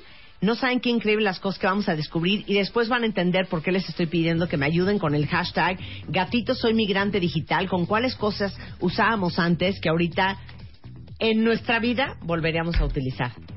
¿No habían unas cositas como MP3? No. No habían como unos MP3. Ah, bueno, eran como unos USBs, pero... No, sí, pero eran como unos MP3 que eran MP3, claro, que ponías unos audífonos no que fue como de la tiempo. generación del Walkman y del Discman y después apareció el MP3 que era una cosa súper internacional y ahorita ya es raro hasta un iPod Classic. Todo el mundo trae la música en su iPhone. Bueno, quiero que me lo hagan con un el hashtag gatito soy migrante digital. Regresando del corte, adivinen quién viene de regreso con unos chismes buenísimos porque el 13 de agosto, o sea, hace cinco días, fue el cumpleaños número 89 de don Fidel Castro. Vamos a hablar con Beto Tavira, que es un gran periodista, autor de los libros Los Salinas, Quien Confiesa, editor en jefe de Cuna de Grillos, conductor del programa Despachos de Poder, sobre las mujeres de Fidel Castro.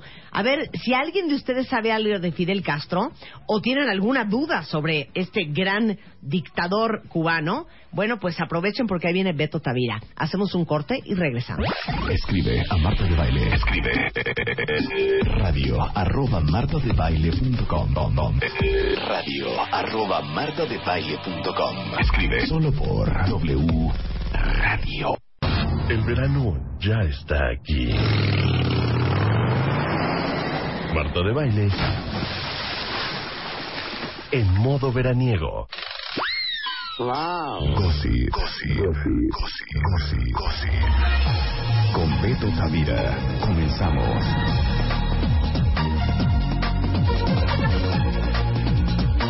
11.32 de la mañana me encanta. Gossip, gossip, gossip, gossip. Eres un poco el rey del gossip. Un poco sí. Beto Tavira es un gran periodista, es autor de varios libros, entre ellos Los Salinas, quien confiesa, editor en jefe de arroba cuna de grillos y cunadegrillos.com. Y el día de hoy está Beto Tavira con nosotros, porque la semana pasada fue el cumpleaños de Fidel Castro. Ahora, vamos a hacerles una pregunta honestamente, cuentavientes. Aunque ahorita les acabo de mandar un tuit en donde Beto y yo sí estamos de acuerdo. Sí, sí, sí se parece. Sí se parece al Liam Neeson de joven Fidel Castro. La pregunta es, ¿quién de ustedes se daría a Fidel Castro?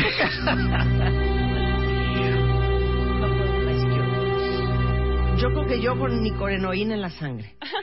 Bueno, o se hubiera dado. También hay que pensar en joven, aquellos sí. años maravillosos de Fidel Castro. Levanto mi mano. Dijo, pero hace como 60 años, hijo. Bueno, pues si tiene ¿Qué cumplió? 90, ¿80 y cuántos? 80 y- 89. 89 el pasado 13 de agosto. Exacto. Entonces, en sus 40, 30, digamos que ahí quizás haya un público cautivo. Ahora, ¿estará ardido de que ya se reanudaron relaciones con Estados Unidos? Pues ha mantenido un si- silencio sepulcral. Al No final, imagínate, toda la revolución por la que él combatió durante tantos años, el bloque económico que les hizo por parte de Estados Unidos. Ahora, lo interesante es ese lado humano del, del líder, Claro, no vamos a platicar de la parte política. Ya no puedo con Fidel Castro en su cumpleaños 89. Les voy a mandar la foto, cuentavientes. Pero esto es historia contemporánea. Aunque vamos a hablar de la parte del chisme de las mujeres de Fidel Castro. Porque tuvo harta vieja Fidel Castro. Harta vieja y oficial. Habrá que contabilizar todavía las amantes y las no oficiales, porque imagínate nada más, Marta, un revolucionario en la época de los 60, medianamente carismático, si no es que muy carismático para cierto público, casi dos metros de altura, el huesito ancho, la espalda ancha, vamos, no era un hombre Sí. poco agraciado, y además con- de todo con el poder y el impacto mediático a nivel internacional. Bueno, es que le llegaban tsunamis de mujeres. Claro. Pero las oficiales, las mujeres con las que ha tenido hijos, cada una la vamos a mencionar con su propia historia. Ahora, ¿cómo viriguaste esto? Porque se supone que en Cuba está prohibido hablar o documentar la vida privada de Fidel Castro. En algún momento me fui a estudiar un curso de, de verano a Cuba, a la EICTV, que es la Escuela Internacional de Cine y Televisión, y ahí pues me surgió el morbo precisamente de saber, detrás de este líder, detrás de un gran hombre dicen que hay una gran mujer, yo creo que siempre está al lado. Ahora, espérame un segundo. Oigan esto. La tesis de Beto Tavira es la influencia de las mujeres de Fidel Castro en la Revolución Cubana. De 1959, así es. Esa Esa es tu fue, tesis. ese es mi tema de tesis que luego ya no presenté porque me metí a chambear y no acabé, pero Mm. con toda esa investigación eh, me quedé y al final eh, he escrito artículos sobre este tema y le he dado seguimiento muy puntual para saber eso mismo, de qué manera han influido estas mujeres y hay casos muy particulares que incluso en la revolución una de ellas tuvo que vender sus joyas, sus perlas, sus relojes, sus brazaletes para con ese dinero poderle dar dinero con el cual Fidel Castro compró armamento para el asalto al cuartel Moncada. O sea, imagínate que tu marido te diga, oye, a ver, a ver, esa lajita Saca que te di perlas. cuando cumplimos dos años de novios, a ver, sácamelas porque necesito unos rifles. Necesito ¿Sí? unas balas, sí. Necesito unas balas. Sí, sí. ¿Cuántas viejas oficiales ha tenido Fidel Castro? Siete.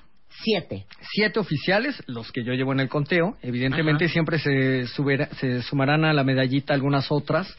Se montarán el santito algunas otras que se quedaron con las ganas. Y hay una mexicana, ¿eh? Y no vendía fruta. ¿Qué fruta vendía? No, no. No, no hay una fruta. mexicana. ¿Quién? La Isabel. La Isabel Custodio.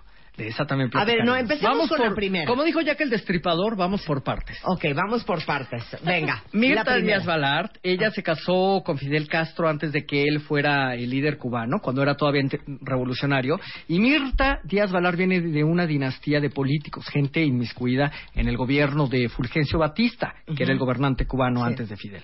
Y entonces el hermano de Mirta es quien los presenta en algún momento, eh, se casan y procrean al mayor de los hijos de Fidel Castro, llamado Fidelito. Y Fidelito, bueno, pues obviamente crece en todo este movimiento armado, pero hay un dato curiosísimo, Marta, que le va a encantar a tus cuentavientes. A ver. Terminan por un lío de faldas, por un lío de cuernos. O sea, aparte Fidel, de Barbón, ¿era infiel? Sí, lo dice la historia. Y Mirta dice, bye. Y Mirta, cuando Fidel Castro hace el ataque al cuartel Moncada, inmediatamente es capturado y lo, y lo encarcelan durante un tiempo. Y en el tiempo que está encarcelado, fíjate que él se carteaba con su esposa y simultáneamente se carteaba con Natalia Revuelta. Natalia Revuelta era la esposa de un médico muy afamado en Cuba llamado Orlando Fernández.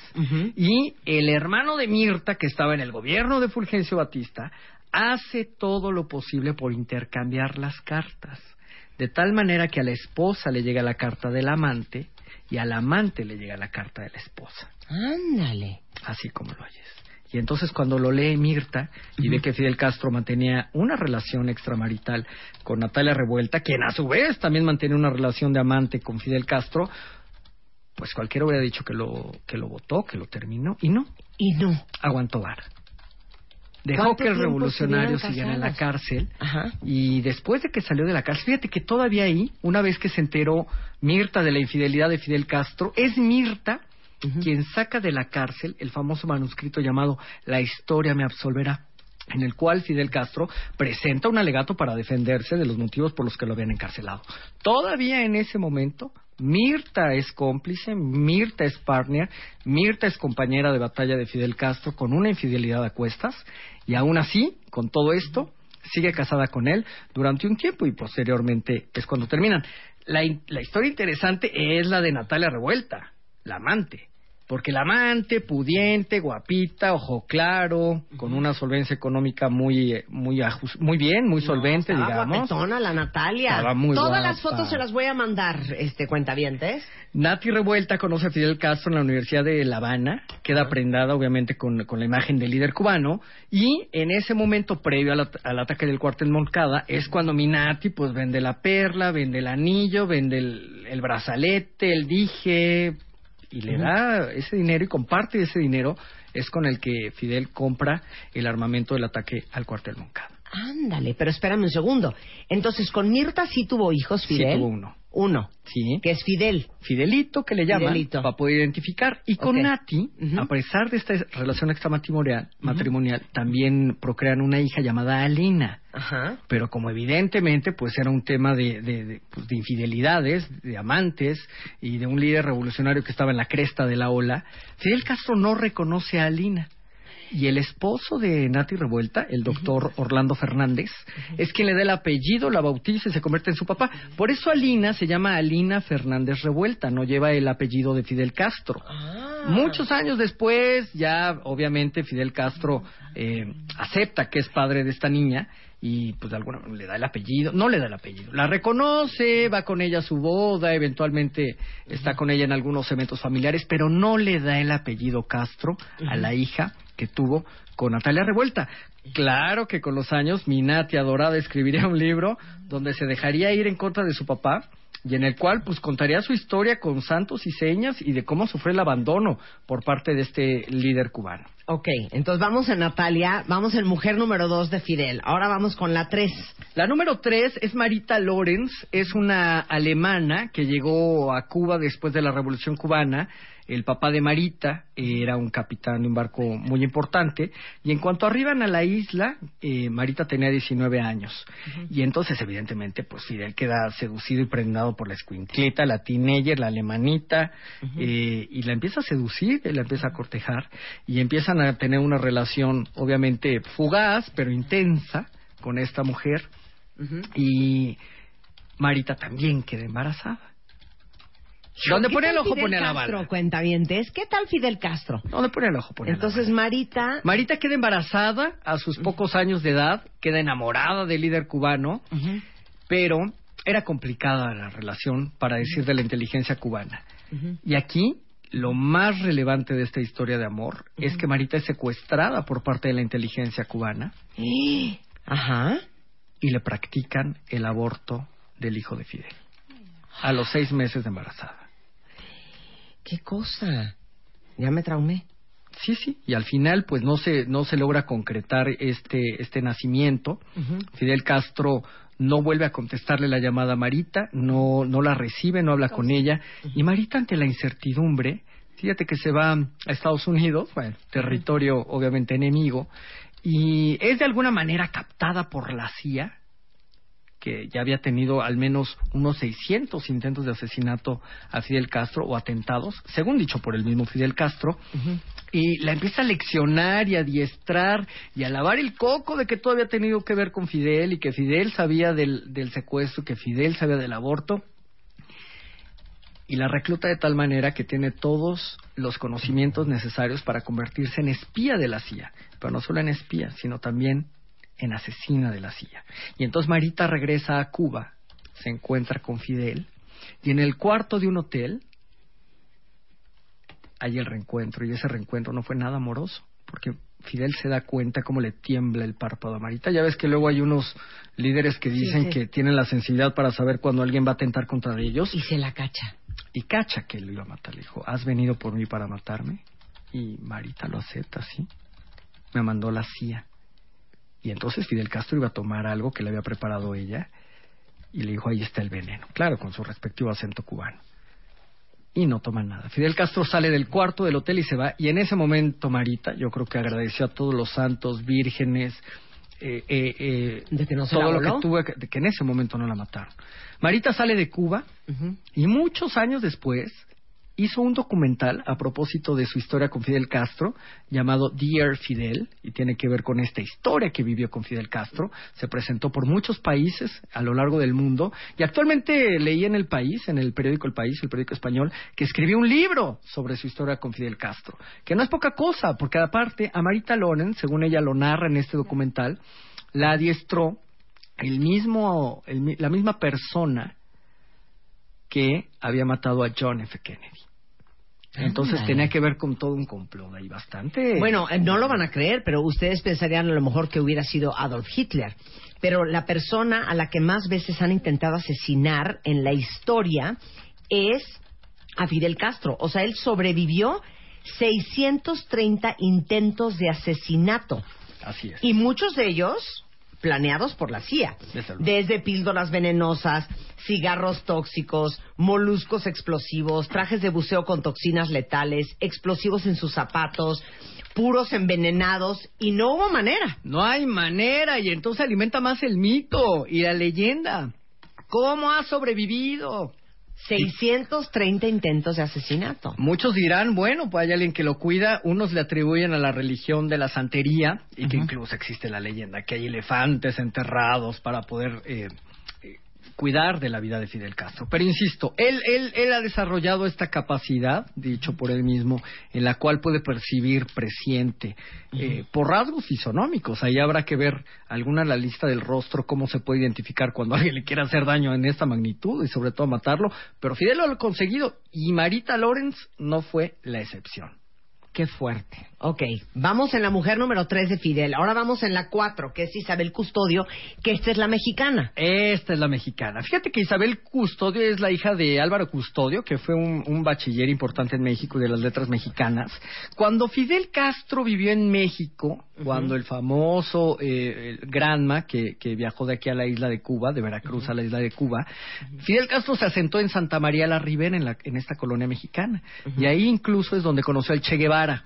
Bueno, pues en ese inter conoció una mexicana llamada Isabel Custodio, con quien mantuvo también una relación sentimental. No pudo haber sido muy larga por el tiempo de permanencia de Fidel Castro en México, quizás fue suficientemente apasionada, pero lo cierto es de que Isabel, quien se ha dedicado a las letras y al periodismo en México, también escribió su libro.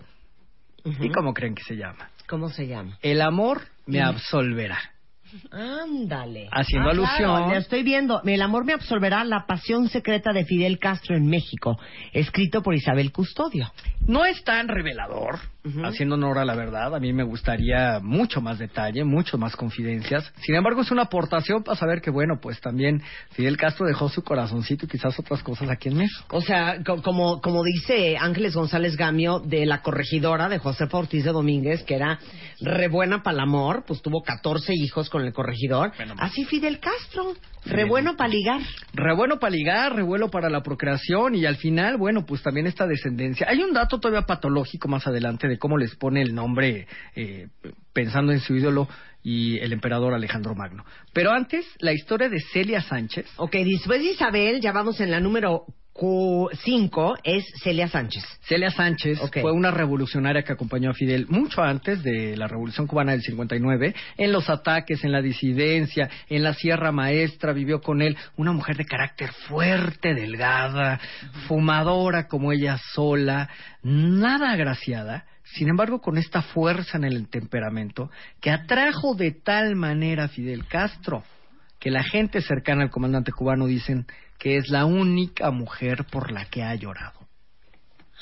Celia Sánchez murió en la década de los 80 de cáncer de pulmón, dado que era una fumadora empedernida, y al final de y al final del día, bueno, pues aquí lo que hizo Fidel es ni más ni menos que hacerle unos funerales de Estado, porque además Celia ocupó un cargo importante en el gobierno cubano, no de ministro, no mucho menos, pero ella estuvo muy cerca.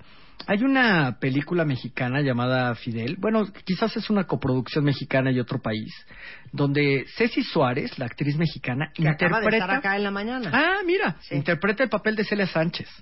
Y entonces, pero insisto, era una mujer aguerrida, fuerte, valiente, y ya para estar en la Sierra Maestra con los animales, con el armamento, con la guerrilla y con los ideales, eso fue realmente lo que le atrajo a Fidel, el compromiso y sobre todo la lealtad. Ahora, sigo en dos hijos, en la hija no reconocida de Natalia Revuelta y en, la, en el hijo de Mirta Díaz. Exacto, hasta Sigo ahí, no, dos. hasta ahí no ha tenido más. No ha tenido más. Con Cecilia tampoco tuvo. No. Con Celia, perdón. Con Celia no tuvo. Después vino ya Sa- eh, Dalia Soto del Valle, que es su actual esposa. A Dalia la conoció, ay sí, la verdad, la gente que pueda ver al ratito las fotografías en Twitter, se dará cuenta que no es una mujer nada agraciada, me atrevería a decir que es la menos agraciada de todas. Sin embargo... Parece mamá de, de ¿cómo se llama esta? La Versace. De, Donatella. de Donatella Versace. Parece mamá de Donatella Versace. O hermana. Bueno, pero con menos presupuesto. Y entonces eh, Dalia se convierte en una mujer, eh, se alista a los comités de alfabetización posteriores a la revolución. Y ellos se casaron, después tuvieron cinco hijos, los cuales, como te mencioné hace un rato, y esto además lo pueden ver en el portal cunadegrillos.com, toda la historia y el video, estos hijos, eh, las letras, las iniciales de su nombre, comienzan con la letra A, haciendo alusión al emperador Alejandro Magno. A ver, ¿cuáles son los hijos? Y se llaman Alexis, Alex, Ángel, Alejandro y Antonio. Estos son los ¿Todos hijos de su reciente matrimonio con Dalia Soto del Valle. Actualmente algunos ocupan cargos públicos. Fíjate que Angelito ha venido a México. Es un gordito, güerito, pelón, simpático, ¿verdad? Se dedica a la fotografía, ha expuesto aquí en la Ciudad de México, en nuestro país. Estuvo hace algunos años. Y Antonio, que por ahí creo que es el que tiene más simpatías físicas, se dedica a la medicina. Cuando Fidel Castro se desvaneció en uno de sus maratónicos discursos, es su propio hijo Antonio quien va a ayudarlo a, a- a- a intentar eh, recomponerlo, ¿no? Para que se levantara del desmayo que tuvo. Pero en esos inter, Fidel Castro conoció a María Laborde, entre Dalia, Celia ¿Y esa quién es? María Laborde es una mujer de la que se tiene menos información. Fíjate que gracias al libro de Alina, de la hija rebelde de Fidel Castro, María Laborde salió a relucir porque es la propia Lina la que cuenta esta relación de su padre con esta mujer y que además procrearon otro niño llamado Jorge Ángel. Y Jorge Ángel pues bueno jugaba con todos los hermanitos tanto de tanto como Alina su hermana Alina como con los otros cinco hijos de Fidel Castro recreado por Alina en las escenas y el testimonio de Alina es donde se puede comprobar que hay un octavo hijo del comandante Fidel Castro Ahora, ¿dónde vive hoy Fidel? Eh, dicen que tenía como 45 casas, ¿no? Pues es que imagínate, con tantos intentos de asesinato no, no podía pasar dos noches en la misma casa. Tenía que estarse moviendo constantemente. Era un, un, pues eso mismo, ¿no? Una historia caótica, una vida nómada y estando de un lado a otro. Pero a partir de que ya empezó a envejecer, de que renunció al cargo como presidente de Cuba, por, por las enfermedades que ha tenido, sobre todo el intestino, Fidel Castro se asentó en un lugar llamado La Finca. Este lugar, eh, pues bueno, se encuentra eh, exactamente en la parte de Oeste a, de Cuba, a la ¿no? parte de oeste de Cuba, las coordenadas exactas que los traigo en exclusiva para tus cuentavientes. Es en la calle Quinta E y Quinta I, en la zona residencial de Jaimanitas, como bien lo dices, en el municipio Playa, que esto se encuentra al oeste de La Habana de Cuba. Fíjate que esta hacienda, Marta, tiene nada más ni nada menos que aproximadamente 70 hectáreas. Se conoce como la finca. Y pues ahí sí hay suficiente tierra para cultivar las frutas, las verduras y todo, lo que, come, el comandante. ¿Y El viven los hijos ahí también? Viven parte de los hijos, pero también parte de los hermanos de Fidel Castro. Entonces, aquí digamos que la mitad de la dinastía Cuba habita, por lo tanto, ya te podrás imaginar que los niveles de seguridad son de búnker. ¿Cuántos retenes tienen?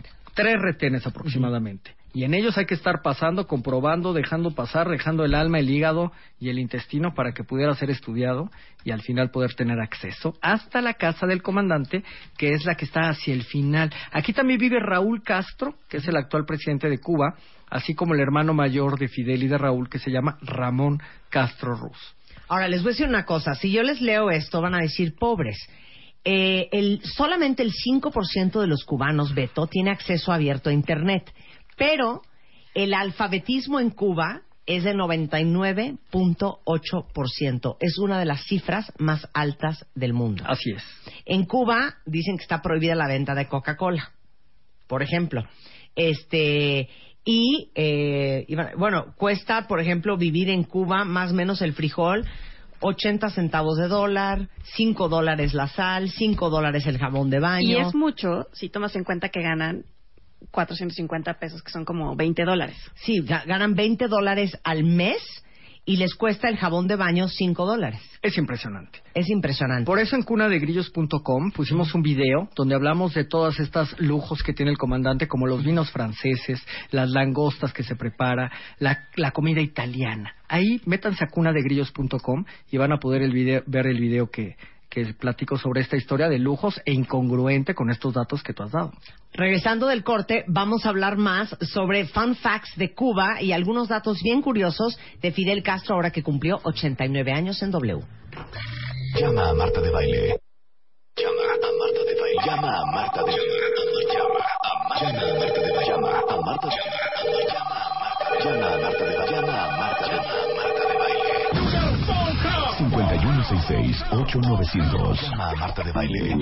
Y 01800-718-1414. Llama a Marta de Baile. Llama a Marta de Baile. Marta de Baile en W. 1, 2, 3, 4, 5, 6, 7, 8. De Baile. 10 años al aire. Con Marta de Baile.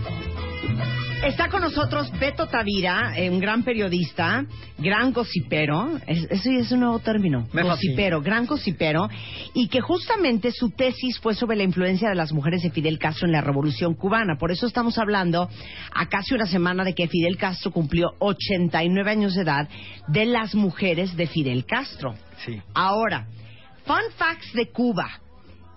Oigan esto, el salario mensual promedio de los cubanos es de 450 pesos al mes, o sea, más o menos 19 dólares.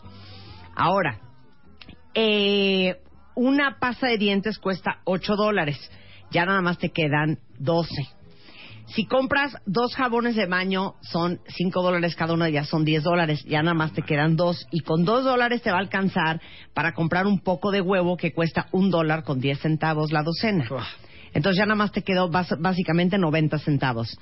Eso es, ahora sí que the downside de Cuba. Pero el upside es que los servicios médicos de Cuba, que son de clase mundial, o sea, yo creo que ni en Escandinavia, una consulta médica te cuesta dos dólares, o sea, más o menos, digamos que unos 30 pesos, 32 pesos. Una radiografía, cuatro dólares. Un trasplante de corazón, seis dólares. Muy amables. Sí, sí. Muy amables. Un trasplante de corazón te va a costar 80 pesos en Cuba.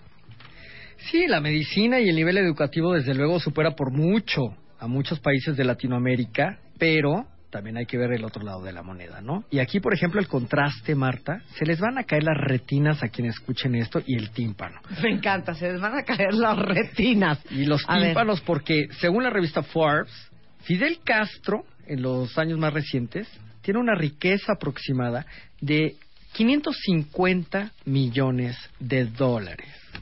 No manches. Y sí, al final en la finca donde vive, también podemos ver varios de los servicios mientras están arrebatándose la vida por un rollo de papel higiénico, por unas toallas sanitarias, cosa que es real, no, no hay ninguna exageración de cómo viven los cubanos. En la finca de Fidel Castro, tenemos aire acondicionado en todas las casas que hay, porque partamos que además de Fidel Castro vive, como bien lo dijimos, tanto su hermano Raúl como su hermano Ramón y los hijos de cada uno, los nietos de Fidel Castro, lo- lo- las nueras, los ye- no el yerno no, pero las nueras de Fidel Castro sí. Y gracias a estas nueras, benditas nueras, yo sé que muchas suegras nos están escuchando y sépanse que las nueras tienen a el arma más letal para generar confidencias de la vida privada. Gracias a las nueras que se han divorciado de los hijos de Fidel y se han ido al exilio cubano, al exilio de Miami, es a través de ellas que nos hemos enterado que Fidel Castro toma vinos franceses súper tú las traes, súper caros, súper de reserva, súper de marca y que además pues, le entra el jamoncito serrano, al jabugo, al quesito francés fino, al apestoso, al, al, al fuerte, al... Fidel Castro no come lo que comen todos los Oigan, tienen, quieren 50 millones de dólares. Ahora, dice aquí una cuenta Beto, ¿no será que Fidel Castro ya se murió y no nos quieren decir? Pues es un mito que se ha generado a lo largo de muchas veces. ¿Cuántas veces han matado a Fidel, al Fidel Castro?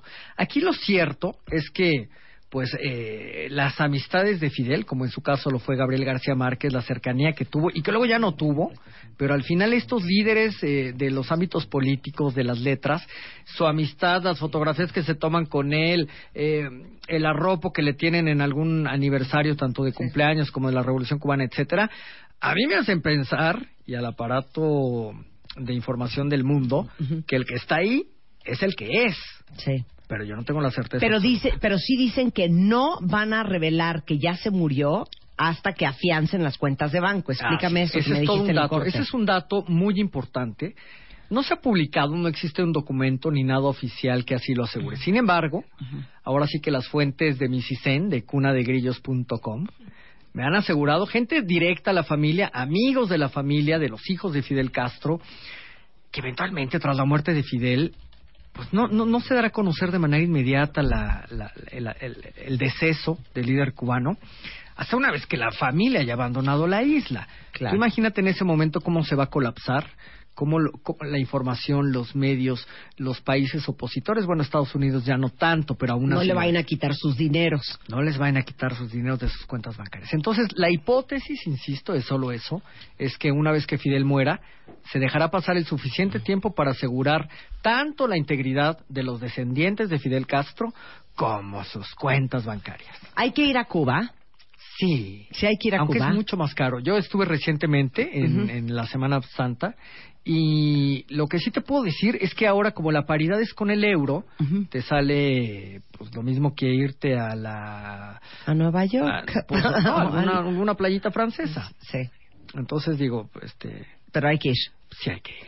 Ok, si quieren leer más sobre Fidel Castro en voz de Beto Tavira, entren a cunadegrillos.com o síganlo en arroba cunadegrillos y Beto va a estar viniendo a platicarnos de los personajes de la historia contemporánea. En septiembre ya arrancamos con Beto Tavira y su nueva sección de Gossip. Gracias, Sí, Beto. Gracias, Marta. Un Y sobre todo hay que tenerte acá. reivindicar que la vida privada tiene mucho que aportar para conocer de cerca a los personajes que dirigen el mundo. Muchas gracias, querido. Un placer tenerte acá.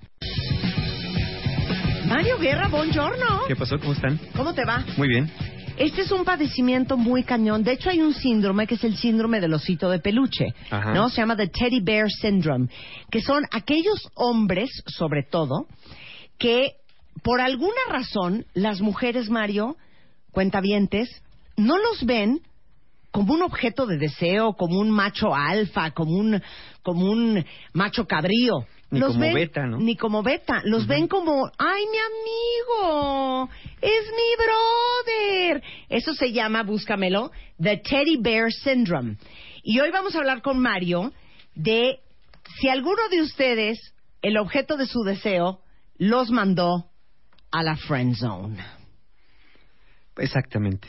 Hicimos, fíjate, si lo recordamos, hicimos en noviembre de 2012 un programa por ahí acerca de si hombres y mujeres pueden ser amigos. Y también hicimos uno que, hablando de esto del síndrome del teddy bear, sería como eh, uno que hicimos se llamó ¿Por qué si soy buena persona no tengo pareja? Y hablamos de tres elementos que, que coincidían con que ciertas actitudes te condicionaban que te tuvieran ahí como buena persona, pero no más allá de eso. Claro. Pero bueno, ese término de friend zone es un término más o menos reciente que está surgido en la cultura popular y se define como la situación en la que se encuentra una persona que está en una relación de amistad con otra, pero que además quiere tener una relación romántica o más íntima, pero la otra no quiere. Es decir, uno quiere más que amistad y la otra persona solamente quiere amistad. ¿Cómo funciona el asunto? Bueno, son dos personas que tienen esta relación de amistad. Puede ser heterosexual o homosexual, es indistinto. Sí. Una de las dos quiere algo más, es decir, algo romántico o algo sexual. Aunque esta persona no siempre revela al otro directamente sus intenciones. Sí. A veces cree que con atenciones, con cariño, con estar presente, la otra persona se va a dar cuenta. Bueno, la otra persona solamente quiere una relación de amistad, se dé cuenta o no se dé cuenta de las intenciones del otro. Sí. Ahora, la persona interesada en, al- en algo más insiste y permanece físicamente o emocionalmente cerca de su persona amada, esperando que un día adivine o se dé cuenta de sus intenciones. Y la persona que solamente quiere amistad mantiene muy delimitada la frontera, que el otro no quiere que pase y frecuentemente se lo reitera, generalmente de manera verbal, verbal refiriéndose a él como mi amigo O, mi amiga. o mi amiga. ¿Verdad, amigo? Estoy en esta foto con mi amigo Javier. Sí. En esta foto con mi mejor amiga Cindy. Sí, ¿no? claro, O te saludan, hola amigo, ¿cómo estás? Y tú, bien amiga, ¿no? Así como, maldita sea. A ver, ¿quién está en la friend zone ahorita que estamos hablando de esto? ¿O a quién lo acaban de mandar a la friend zone? Exactamente. E- e- Y fíjate, incluso que los que permanecen en la friend zone, la persona de la cual están enamorados, le hayan dicho o no, pero sobre todo cuando no se lo han dicho, su, su la persona objeto de su amor, a veces hasta les cuenta sus aventuras amorosas. Es que, ¿qué crees que el fin de semana sa- salí y entonces estuve con un chavo ahí en el bar y me anduvo ligando y pues sí nos besamos, pero ya no sé si hablarle y tú por acá estás como con el ojo tembloroso porque pues tú hubieras querido ser ese, ese personaje que Claro. apenas apareció en su vida Claro. y consideras que de alguna manera es una injusticia porque tú has estado ahí toda la vida y a ti nunca te ha dado ni un besito, ¿no? Y puedo hacer una aclaración, cuentavientes, porque esto de veras les va a ahorrar muchos dolores de cabeza y que las mujeres y hombres que han sentido esto me digan si estoy mintiendo o no. Cuando una persona te dice, no quiero andar contigo porque no quiero que se arruine nuestra relación de amistad, a esa persona no le gustas. Sí, claro, no, pues sí, porque cuando te gustas, la amistad Te pasa. Sí, te vale tres kilos si se arruina la amistad. Claro. Lo que quieres es dártela o dártelo. sí, sí, porque después ya verás, ¿no? Mira, pensemos en la friend zone como una zona de espera en que la que una persona se mantiene esperando justamente que sus expectativas se cumplan. Ahora, ¿cuál es el problema con la friend zone? Bueno, recordemos que las relaciones con personas de cualquier tipo son dinámicas y se conocen como relaciones de intercambio social, es decir, dar y recibir. En la friend zone, ambos tienen necesidades, nada más que uno tiene necesidades románticas y el otro tiene necesidades de amistad, son diferentes. Sí. Entonces, el intercambio es inequitativo. En el caso de la persona que habita en la friend zone, ella quiere algo más que la otra persona no le está dando romance. Y la otra persona sí obtiene lo que quiere, que es amistad. Entonces, llamaríamos una relación asimétrica que a la larga no termina por funcionar bien para uno o para los dos. Carlos dice que él tiene residencia permanente. Tiene su en green la card. friend zone. Tiene- tienes tu green card en la friend zone, Carlos. No funciona. No, no funciona. no Ahora sí que something's gotta give. En algún momento va a tronar. En algún momento. Otro. Ahorita veía por aquí alguien que nos escribía en Twitter, una, una, una persona que decía que así tuvo, estuvo un novio y que hace seis años se casó y que el novio ahora la odia, ¿no? Eh, bueno, el pretendiente, pues. Sí. Había un pretendiente, un amigo, que la pretendía y que como se casó con otra persona, ahora resulta que la odia y tú dices, bueno, era mi amigo y ahora acabó odiándome, pues mejor hubiera sido más claro desde el principio y le hubiera dicho, ¿sabes qué? No, Va no, a esto nunca va a pasar. ¿Sabes qué pasa con la friendzone? Muchas personas son tan persistentes. Me acuerdo una escena de una película de Jim Carrey, que era una pareja de idiotas. Él estaba enamorado de una chica, la protagonista de la película. Entonces, en cierto momento le dice, dime por favor si tengo alguna esperanza contigo. Y ella le contesta, mira, te lo voy a poner así. Creo que tienes una en un millón. Y él le contesta, entonces tengo esperanza. Si uno no ve lo que no quiere ver. Exacto, y ve lo que quiere ver, esas señales, ¿no? Pero Porque vuelvo- luego sí. el amigo que está en friendzone te acusa, a veces, o amiga, que tú le mandabas señales, Que, por supuesto. cuando en realidad no le mandabas nada. No, no le mandabas nada. Lo que pasa es que si, si tu objeto de deseo se pone a llorar contigo por una relación fallida y te abraza y llora en tu hombro. Dices, ya la hice. Claro, uno empieza a alucinar de claro, se me está rejuntando porque quiere que yo sienta su chichi. No, güey, está llorando. Exacto. No, está Sí. llorando, punto. Podrías haber sido su hermana. Dice aquí sea. Alberto, clásico, el porque no quiero que se arruine la amistad. Si les dicen no quiero que se arruine la amistad, se los juro cuentavientes que no quieren con ustedes. Sí, porque aquí lo que están valorando es más la amistad que otra cosa que no quieren. Es decir, ¿para qué voy a pasar a algo que no me gusta y perder algo que sí valoro y que sí me gusta, como es la amistad? Cuando Claro. quieres algo más, dices, pues mira, la amistad ya veremos si se salva, ¿no? Exacto, y si no se salva no importa, Pues ya ya, no me lo di. ¿no? Exactamente. Y aparte estos hombres y mujeres, esta es otra. No, yo creo que sí quiere conmigo, porque me invitó a la boda de su primo hermano, es una boda familiar, y pudo haber llevado a alguien más y me invitó a mí. Entonces, Se los vuelvo a aclarar.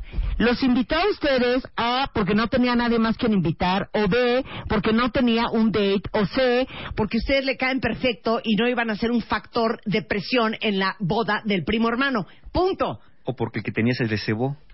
Sí, o porque tenía el que... Sí, claro. se le cebó. Eh, pero en este caso, si tú has sido siempre el amigo o la amiga, porque esa es otra. Eh, comúnmente percibimos la friend zone como una zona masculina donde los hombres están a la espera de que las mujeres acepten sus insinuaciones románticas o sexuales, y no es así. La friend zone puede ser para hombres y para mujeres también, sí, indistintamente. Claro, y o como dice Daniel, muchas gracias por tu aportación. Dice, lo peor de todo es que soy gay y sabiendo mis amigas que soy gay, siguen insistiendo. Ok, bueno, pues ya esa ya está. No, ya están locas. Ya Ya, es la- ya la- están la locas, Dani, mayor. Ya están trastornadas. Ahora fíjate, vamos a ver, ¿se presenta igual entre hombres y mujeres? Bueno, como dije, en la cultura popular se ha hecho ver que es nada más masculino el asunto, pero no, esto es eh, depende de muchos factores. El que una persona no quiere estar en una relación contigo, o el que te mantenga en la friend zone, por más que insistas, no quiere decir necesariamente que tú tengas algo malo como persona, simplemente que esa persona puede no estar lista. Acuérdense que, como les dije, en noviembre de 2012 hicimos el programa donde planteamos la pregunta si hombres y mujeres podrían ser amigos. Y nos referíamos a un par de estudios. Recuerden que las conclusiones era esta. Los hombres tienden a sobreestimar la atracción romántica que sus amigas mujeres sienten hacia ellos. Es decir, los hombres, de acuerdo a sus estudios, tienden a pensar que sí van a acabar gustándoles a sus amigas. Sí. En cambio, las mujeres subestiman la atracción romántica que sus amigos hombres sienten hacia ellas. Las mujeres dicen, no, ¿cómo crees si es mi amigo? ¿Cómo crees que va a pensar a mí de otra manera? Si somos supercuates, tenemos 10 años siendo amigos, no, ¿cómo que estás loca? Eso Claro. nunca va a suceder. Él no me puede ver con otros ojos. O sea, somos incrédulas. Eh, en- de esa parte, ¿no? Subestiman nuestra, nuestra atracción eh, romántica hacia ustedes. Y, y nosotros la sobreestimamos. Pensamos que cualquier caidita de ojos, cualquier sonrisita, cualquier abracito más allá de lo debido, o una agarradita de mano de ay amigo, ya, ya me está, ya me dio señales, ya me dio entrada. Porque Claro. sí le gusto. Yo sé que siempre le he gustado. Claro. A ver, les puedo hacer una pregunta porque esto va inspirado en el Twitter que acaba de mandar Rafa, Rafa Rocco. ¿Qué prefieren? ¿Seguir viendo a su amiga o a su amigo por el cual mueren sabiendo que no va a pasar nada? ¿O mejor, ya no verlos nunca más? Porque Rafa dice, a mí me quiso mandar una amiga o un amigo, no sé, a la friend zone y le dije, amigos, amigos mis huevos, y no se hablan. Y, y lo mandé a la fregada. Mira, o la mandé, perdón, perdón, Chapo, por la grosería, pero leí el Twitter tal cual. Tal cual textual. Tal cual. Bueno, dice amigos mis eggs. Ok, Y pero lo mandé. Pero mi pregunta es, ¿qué prefieren? ¿Seguir viendo al objeto de su deseo todos los días, sabiendo que nunca los va a pelar, viéndolo llorar por otra vieja o viéndola súper entusiasmada con el date de ayer y ustedes babeando, o mejor no verlo? Claro. Yo preferiría no ver. Sí, no tiene sentido. ¿Tú? Eh, no, tampoco, no, no, no tiene sentido. también no, no eso estar como, no como en la banca, ¿no? Como en la congeladora esperando a ver a qué horas te descongelan y para ver qué te quieren descongelado, pues no. Ok, Molly dice, yo sí me quedo. Oye, pues qué, qué, qué masoquista. Ahora Yo- mejor, yo a lo mejor tiene ver. mucho tiempo que ¿Qué? perder y entonces se quiere quedar ahí. Claro, alguien más dice, no, yo súper me voy, no puedo estar en la friend zone, es demasiada tentación. No, y aparte uno puede aventarse osos, de Exactamente. estar neciando, insistiendo con alguien que no quiere contigo. Es correcto. Vamos, a ver, vamos a ver ahorita que regresemos por qué alguien se mantiene ahí, por qué te quedas ahí, por qué alguien te deja y qué hacer para salir de ahí. Ok, ¿qué haces para salir del ¿Qué friend haces zone? para salir de la friend zone? Regresando del corte con Mario Guerra en W Radio.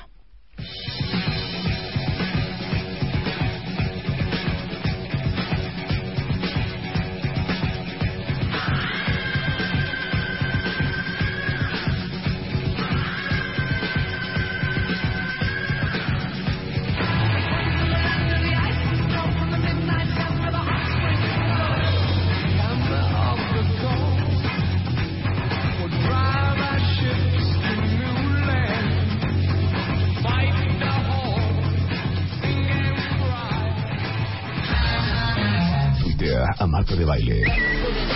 Arroba Marta de Baile. Tuitea. Tuitea. Arroba Marta de Baile. Tuitea. Solo por W Radio. Llama a Marta de Baile. Llama a Marta de Baile. Llama a Marta de Baile. Llama a Marta de Baile. Llama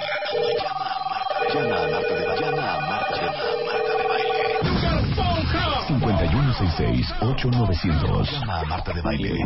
Y 01800-718-1414. Llama a Marta de Baile. Llama a Marta de Baile. Marta de Baile en W.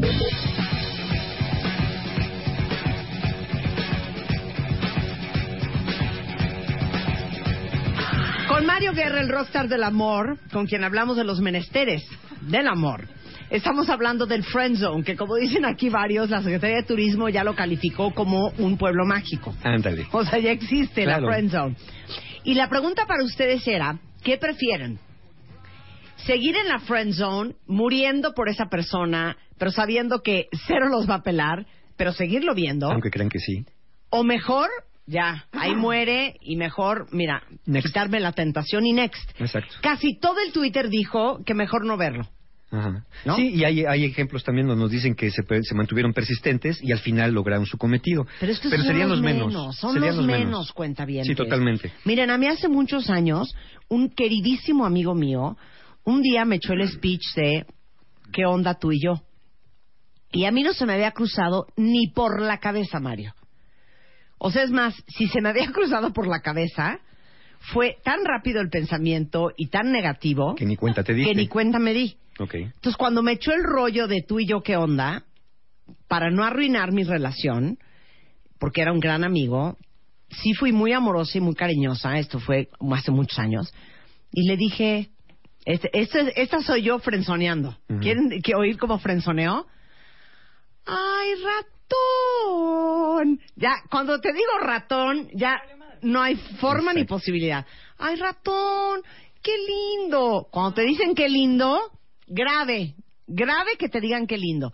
¡Qué lindo! Te lo juro que cero se me había ocurrido. O sea, yo te veo solamente como un amigo. Y eres my BFF. Lo abracé y me hice la loca. Gracias a Dios él entendió. Menos mal. Fin de la historia. Nuestra amistad Claro. siguió, pero él entendió que eso nunca iba a suceder. Años después se casó. Tan tan se acabó esa historia. Es bien raro que acabe jalando. Sí, es muy raro, es poco común. Y mira, y aquí veo en el Twitter eh, diferentes comentarios, muchas personas dicen, bueno, ¿qué pasa cuando ya me dio entrada, ya pasó algo más y después me dice que siempre no? ¿O qué pasa cuando sí hay de todo y después a la mera hora ya no quiere estar conmigo? Eso ya no es la friend zone, eso es el, el último de los tres programas de esta trilogía que vamos a hacer la próxima semana, que es Los Amigos con Derechos. Es otra historia. La friend zone nunca pasas de la raya. Nunca hay eh, relación romántica, nunca hay besos, nunca hay sexo. Cuando ya lo hay, ya, pas- ya cambiaría de nombre, aunque son términos populares, pasaría a ser amigo con derechos. Pero la friendzone eres nada más el amigo que está ahí, la amiga que está ahí, siendo buena onda, ¿no? Que como lo dijimos también en aquel programa que hicimos de que, por qué si soy buena eh, persona no tengo pareja, habría tres factores por las cuales te mantienes en la friendzone.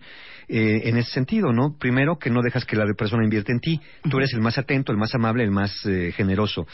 Después, que de alguna manera premias malas conductas, es decir, dejas que te dejen plantado, no importa, siempre al último, siempre te llama a la mera hora porque nadie más salió, como bien decía Marta en su momento.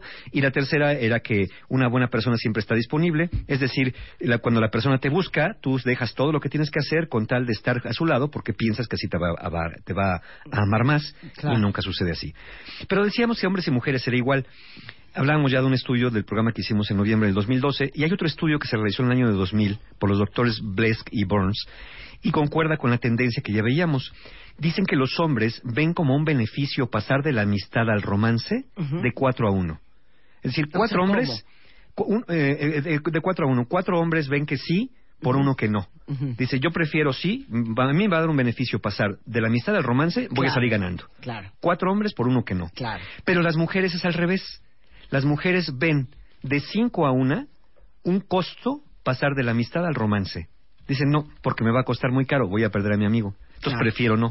O sea, las mujeres dicen voy a perder a mi amigo, los hombres dicen voy a ganar sexo. Exactamente. No. O voy a ganar una pareja, o voy a ganar un romance, o voy a ganar algo así. Entonces, es más probable que los hombres, tras pasar de la amistad a algo más íntimo, sigan definiendo a la mujer solo como amiga, en proporción de dos a uno. Eso es también lo que nos dice el estudio. Es decir, ya están, tú eres la mujer y tú quieres con este cuate. Ajá. De pronto le, le dices o se da algo en alguna cena, alguna salida, tienen algo más romántico que una amistad. Bueno, de dos a uno, los hombres siguen diciendo que esa nada más es su amiga a pesar de que ya vuelvo más. No la definen como, como algo romántico. Y al revés sí. Una vez que se da algo más, las mujeres tienden a definir la relación, a hacer la famosa pregunta de, bueno, ¿y ahora qué somos? Ya me besaste, ya estuvimos en la cama, ya dormimos juntos, ¿qué somos? Y los, y los hombres, en proporción de dos a uno, siguen diciendo, pues, amigos, ¿no? ¿O cómo? ¿O mexicanos? ¿O, O, me preguntas? O, compañeros de la escuela. Exacto. Entonces ya, pero cuando se pasa a otra cosa se llama amigos con beneficios o, o friend with benefits. Ok, ahora, ¿podría redefinirse como un rechazo estar en la friend zone? Eh, si nunca abriste tus intenciones, no, no es un rechazo. Si la otra persona no lo sabe, Claro. por más que estés ahí, pues dice, pues es mi amigo, no lo estoy rechazando. Ok, entonces perfecto, te hago una siguiente pregunta. Sí. Esta sí está cañona. Para todos los que están en la friend zone, que no han abierto su boca, porque dice aquí una cuenta yo estoy en la friend zone, él está en la friend zone, pero siento que los dos nos gustamos. Bueno, eso se llama par de tetos, como lo dije Ah, ahí. O sea, a ver, sí se vale cantarla derecho. Sí, claro. No, no se vale lo correcto, ¿no? ¿Qué estás esperando? Vuelvo a preguntarte. Los cuentavientes que están en la friend zone y que no han encontrado el valor para cantar la derecha, ¿deben cantar la derecho? Sí. Ok, perfecto. Te metiste en camisa de once varas. ¿Por? Quiero que nos des el speech. o sea, Ok. porque si no lo han hecho es porque les da un oso horrendo que los rechacen. Les da Mm. oso horrendo porque no sabes cómo iniciar la conversación. Entonces, nos tienes que dar el guion. Sí, además déjame decirte, lo dijimos, ¿puede definirse como un rechazo? No, si no lo has dicho. Sí, si sí yo lo dijiste y la persona te dijo no, no Ya solamente no. podemos ser amigos. Pero acuérdese de esto, en, el, en, el, en este juego amoroso, en el juego del cortejo, el rechazo es algo común, es algo esperado. No tienes que gustarle a todas las personas que a ti te gustan. Claro. Entonces es bastante común que, que la persona que quiere eh, contigo y tú le dices que no, se sienta rechazada, pero pues no hay manera porque al final pues eh, te pueden decir que no. Periscope en este momento. Venga de ahí. Periscope. Periscope. Estamos transmitiendo vía Periscope. Conéctate ahora. En este momento, loguense a Periscope, que es nuestra aplicación para hacer live broadcast, para que vean a Mario, no solamente verbalmente, sino físicamente, cuál es la actitud del choro que me vas a echar a mí, que soy tu amiga, y mueres por mí, Claro. para y ver que nunca te lo he dicho. Y nunca me lo has dicho. Claro. Ok. Claro. Entonces, pues ponme, ¿dónde estamos? Pues estamos tomando un cafecillo, Qué asco. platicando. Es que si ya me invitaste a tomar un café, ya estaría yo muy nerviosa.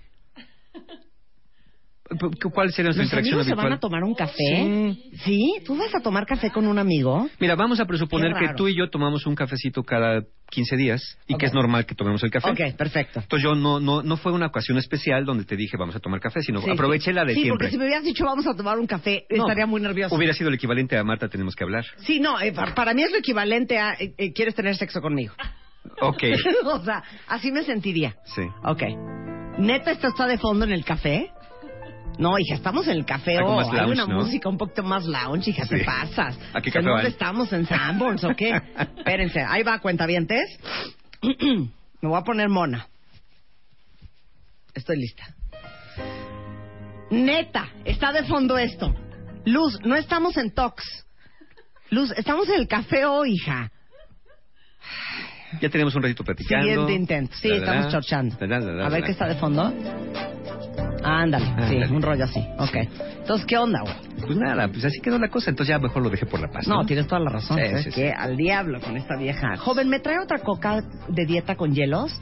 Oye, entonces, ¿y este fin qué?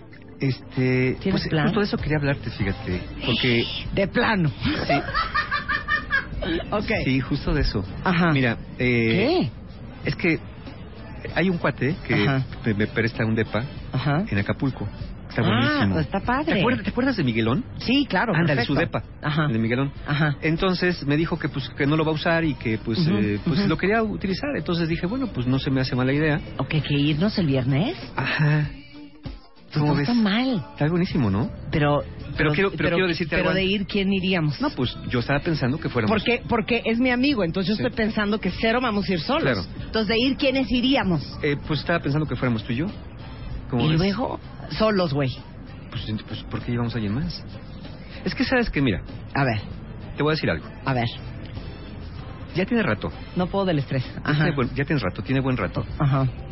Que la verdad cuando te veo, cuando platicamos, cuando estamos juntos... Ya, Mario. Espérame, déjame ¿Qué me acabar. vas a decir? Déjame acabar. O sea, pues, yo estoy haciéndome la chistosa para aliviar la Sí, situación, pero así acabar. está mi corazón.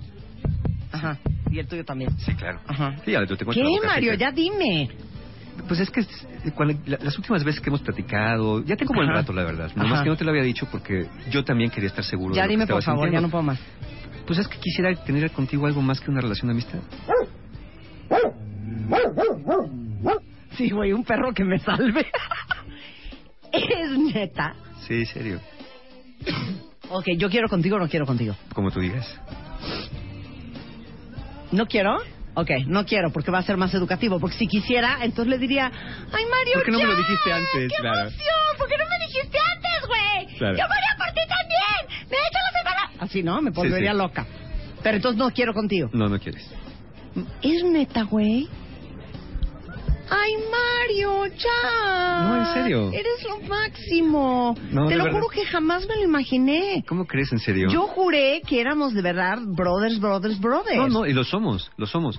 Pero ¿sabes qué? Es que de pronto estar contigo me gustas tanto. Me encanta tu risa. Me encanta cuando, cuando platicamos. Contigo me puedo pasar horas hablando. O sea, que ya me estoy muriendo. Exacto. Así estoy pensando en mis adentros. Pero no le voy a romper sus sentimientos ni, ni herir sus emociones.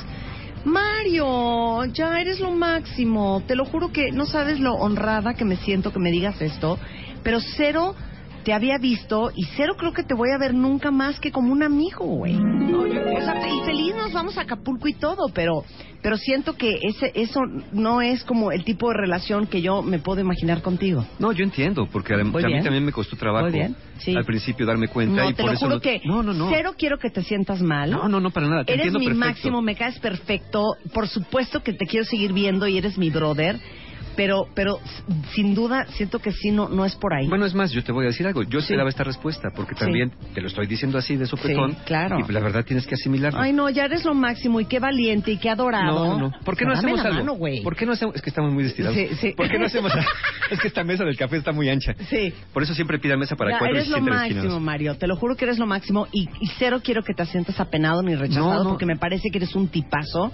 Pero como dice Marta de baile, el que el, tap- el zapato sea de tu de, de divino no significa que es de tu talla y tú No, eres yo lo un sé. encanto de hombre, pero siento que que, que no lo haríamos. No, mira, yo al principio pensaba lo mismo, pero últimamente me he estado convenciendo, porque lo he visto, porque te he sentido, de lo contrario. ¿Por qué no hacemos algo? Vámonos al, al depa del Miguelón. Allá lo platicamos. No, no, no va a haber bronca, como cuates, somos super brothers. Es que te lo juro que cero quiero ir al departamento de Miguel. Bueno, a ver, Quitos, ¿qué Esto fue en mi mente, ¿eh? Claro, Esto claro. fue en mi mente. Este, Sí, no, ya mi mente diría desde que me dijiste no, me siento honrada, claro que vamos. O sea, si me siento cómoda y siento que no me va a acosar, ¿me entiendes? Y a querer meter mano, voy. No, claro que vamos a... ¡Mi música! Cer- o sea, cero, cero me agobia en Acapulco contigo, nos la vamos a pasar bomba. Y qué bueno que aclaramos esto, fíjense, my, my read between the lines, qué bueno que aclaramos esto para que no vaya a haber malentendidos y que cuando yo sea súper linda y cariñosa y atenta contigo, tú no lo vayas a malinterpretar No, no, de no, ninguna y otra siempre forma, lo ha sido ¿no? así, ¿eh? Siempre lo ha sido así. Y yo entiendo que... Corte a sábado de la noche saliendo del Baby Santo, revolcón, ahogados los dos. Pues Ahí así es estuvo la ¿no? actuación. Para, por- porque ¿para qué te pones en ese momento? No, ándale, mira, dime que sí, por favor. no, ya has no, pensado. no, No, o ya sea, no, no. no hagan eso. Ya no, ya no, ya no, ya no. ¿Qué? Muy agresivo Ajá, ¿por en qué? tu salida de la friend zone. ¿Cómo? Como que invitarla de entrada a Acapulco. Sí, estuvo donde- fuerte, O sea, sí estuvo estuvo, fuerte, muy lanzado, estuvo fuerte. Claro, Fue pero, muy abrupto. pero te voy a decir por qué lo hice. Porque es una es como la teoría de los contrapesos. Es Ujú. como decir, mamá, tengo que decirte algo. Ujú, ¿Qué pasó? Es que no sé cómo decírtelo. Si eres mujer, dices, está embarazada. ¿Qué pasó? Pues es que saqué seis en matemáticas. ¡Ay! Está grave. ¿No? Entonces primero suelto algo, la invitación solos. Grave, Grave, grave, ¿no? Para que de ahí... Pues ya se van a cenar aquí. De- exacto. Claro. De ahí parte el hecho de que igual me dice. Acapulco no, pero pues, ¿qué tal? Bueno, entonces nos quedamos A acá. Puebla. O sea, entonces, neta, algo con todo. Ir con todo. Es que eh, si quieres salir de la friendzone, tienes dos, hay dos puertas al menos de la friendzone. A ver. La puerta hacia la relación, pero la llave la tiene el otro. O la puerta hacia tu propia vida, que esa es, esto no va a suceder y yo voy a ocuparme de mi propia vida buscando otras personas con las cuales puedo tener otro tipo de relación. Y no con, no con mi amiga que, que ya me dijo que no. Puedo, o puedo quedarme, o puedo decidir quedarme ahí a ver si con el tiempo. Ahora, Sí. también eso es cierto. Este tipo de decisiones no es una decisión que tomes necesariamente en cinco minutos en un café cuando te lo acaban de preguntar. Entonces, creo que la idea es como también darle a otro tiempo que lo asimile, ¿no? Porque también hay personas así. No, ¿sabes qué le dije a mi amiga? Y como me dijo que no, que no me podía ver, la borré de todas partes, la quité y ya no la quiero volver a ver porque me rechazó.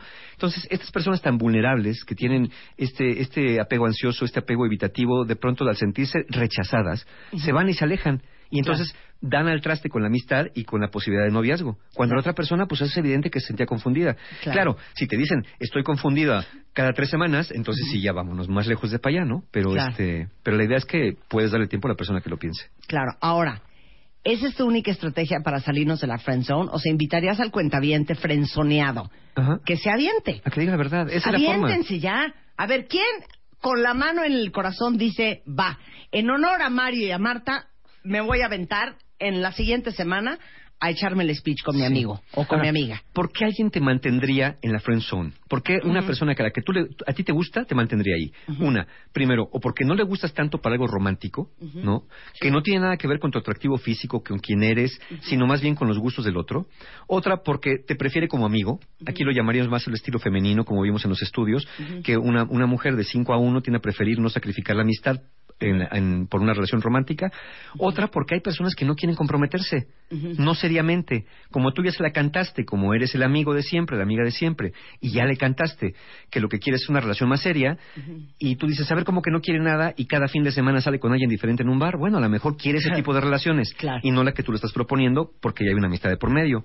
U otra porque a lo mejor ya tiene pareja.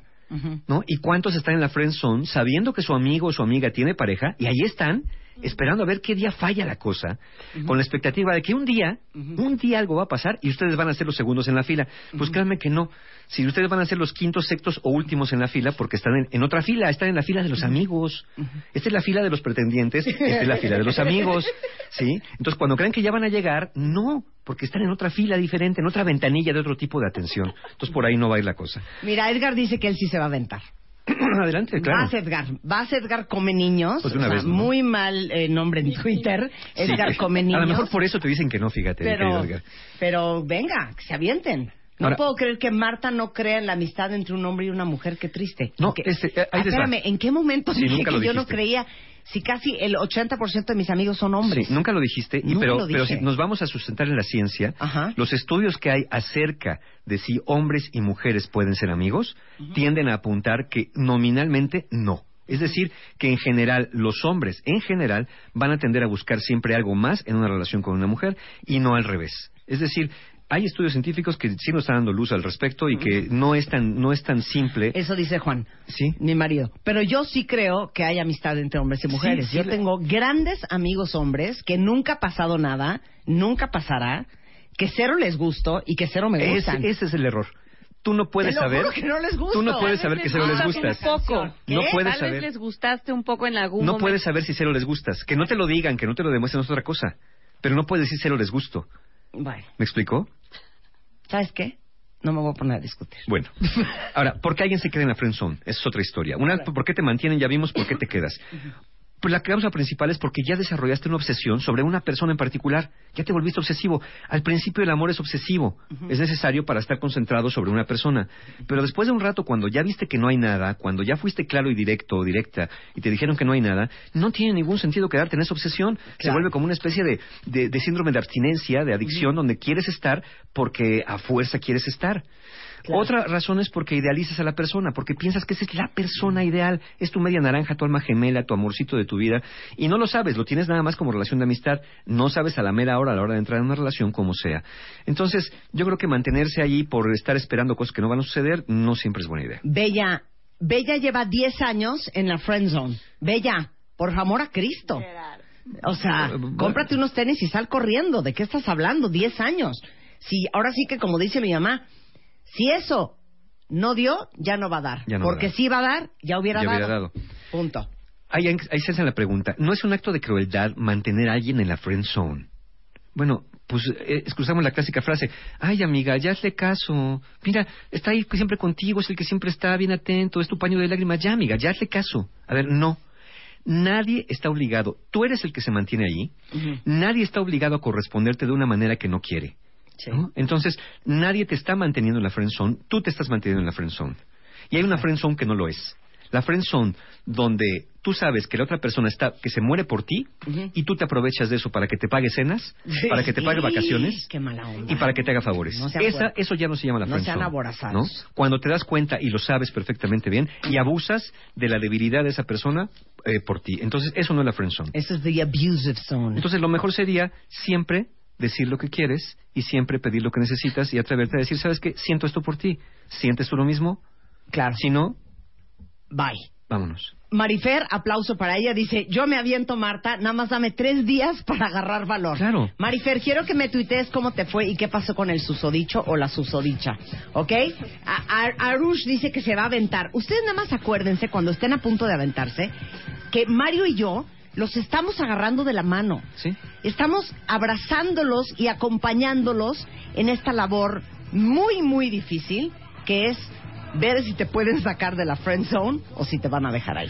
Y es No verdad, están solos. y es verdad solos. que en cierto momento puede estar arriesgando la amistad, pero el planteamiento sería, no quiero que perdamos la amistad, quiero que ganemos algo más. Porque en una relación de pareja también tiene que haber una fuerte relación de amistad, ¿no? Claro. Entonces no tendría por qué perderse eh, si quieren intentarlo, si quieren probar, eh, si han estado mucho tiempo.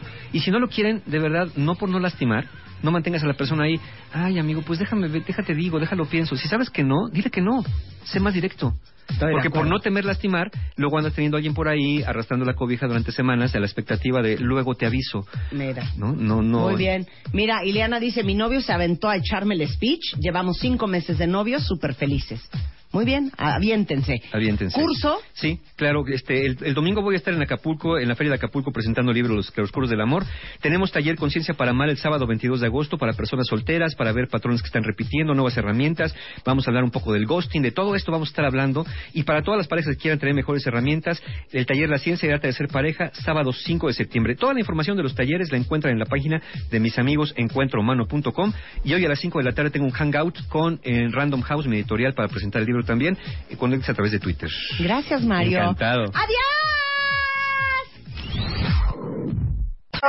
Este mes, en la revista Bebemundo. Keep calm y dale más pecho con las 32 páginas del especial de lactancia. No la suspendas por la razón equivocada. Te damos soluciones de 17 complicaciones. Sigue las posiciones correctas para darle más y más leche. Si regresas a trabajar, no dejes de amamantar. Tienes derechos. Hace berrinche en público, frena el teatrito en dos minutos. Tu bebé puede tener estrés. Evítaselo. Bebemundo, una revista de Marta de Baile.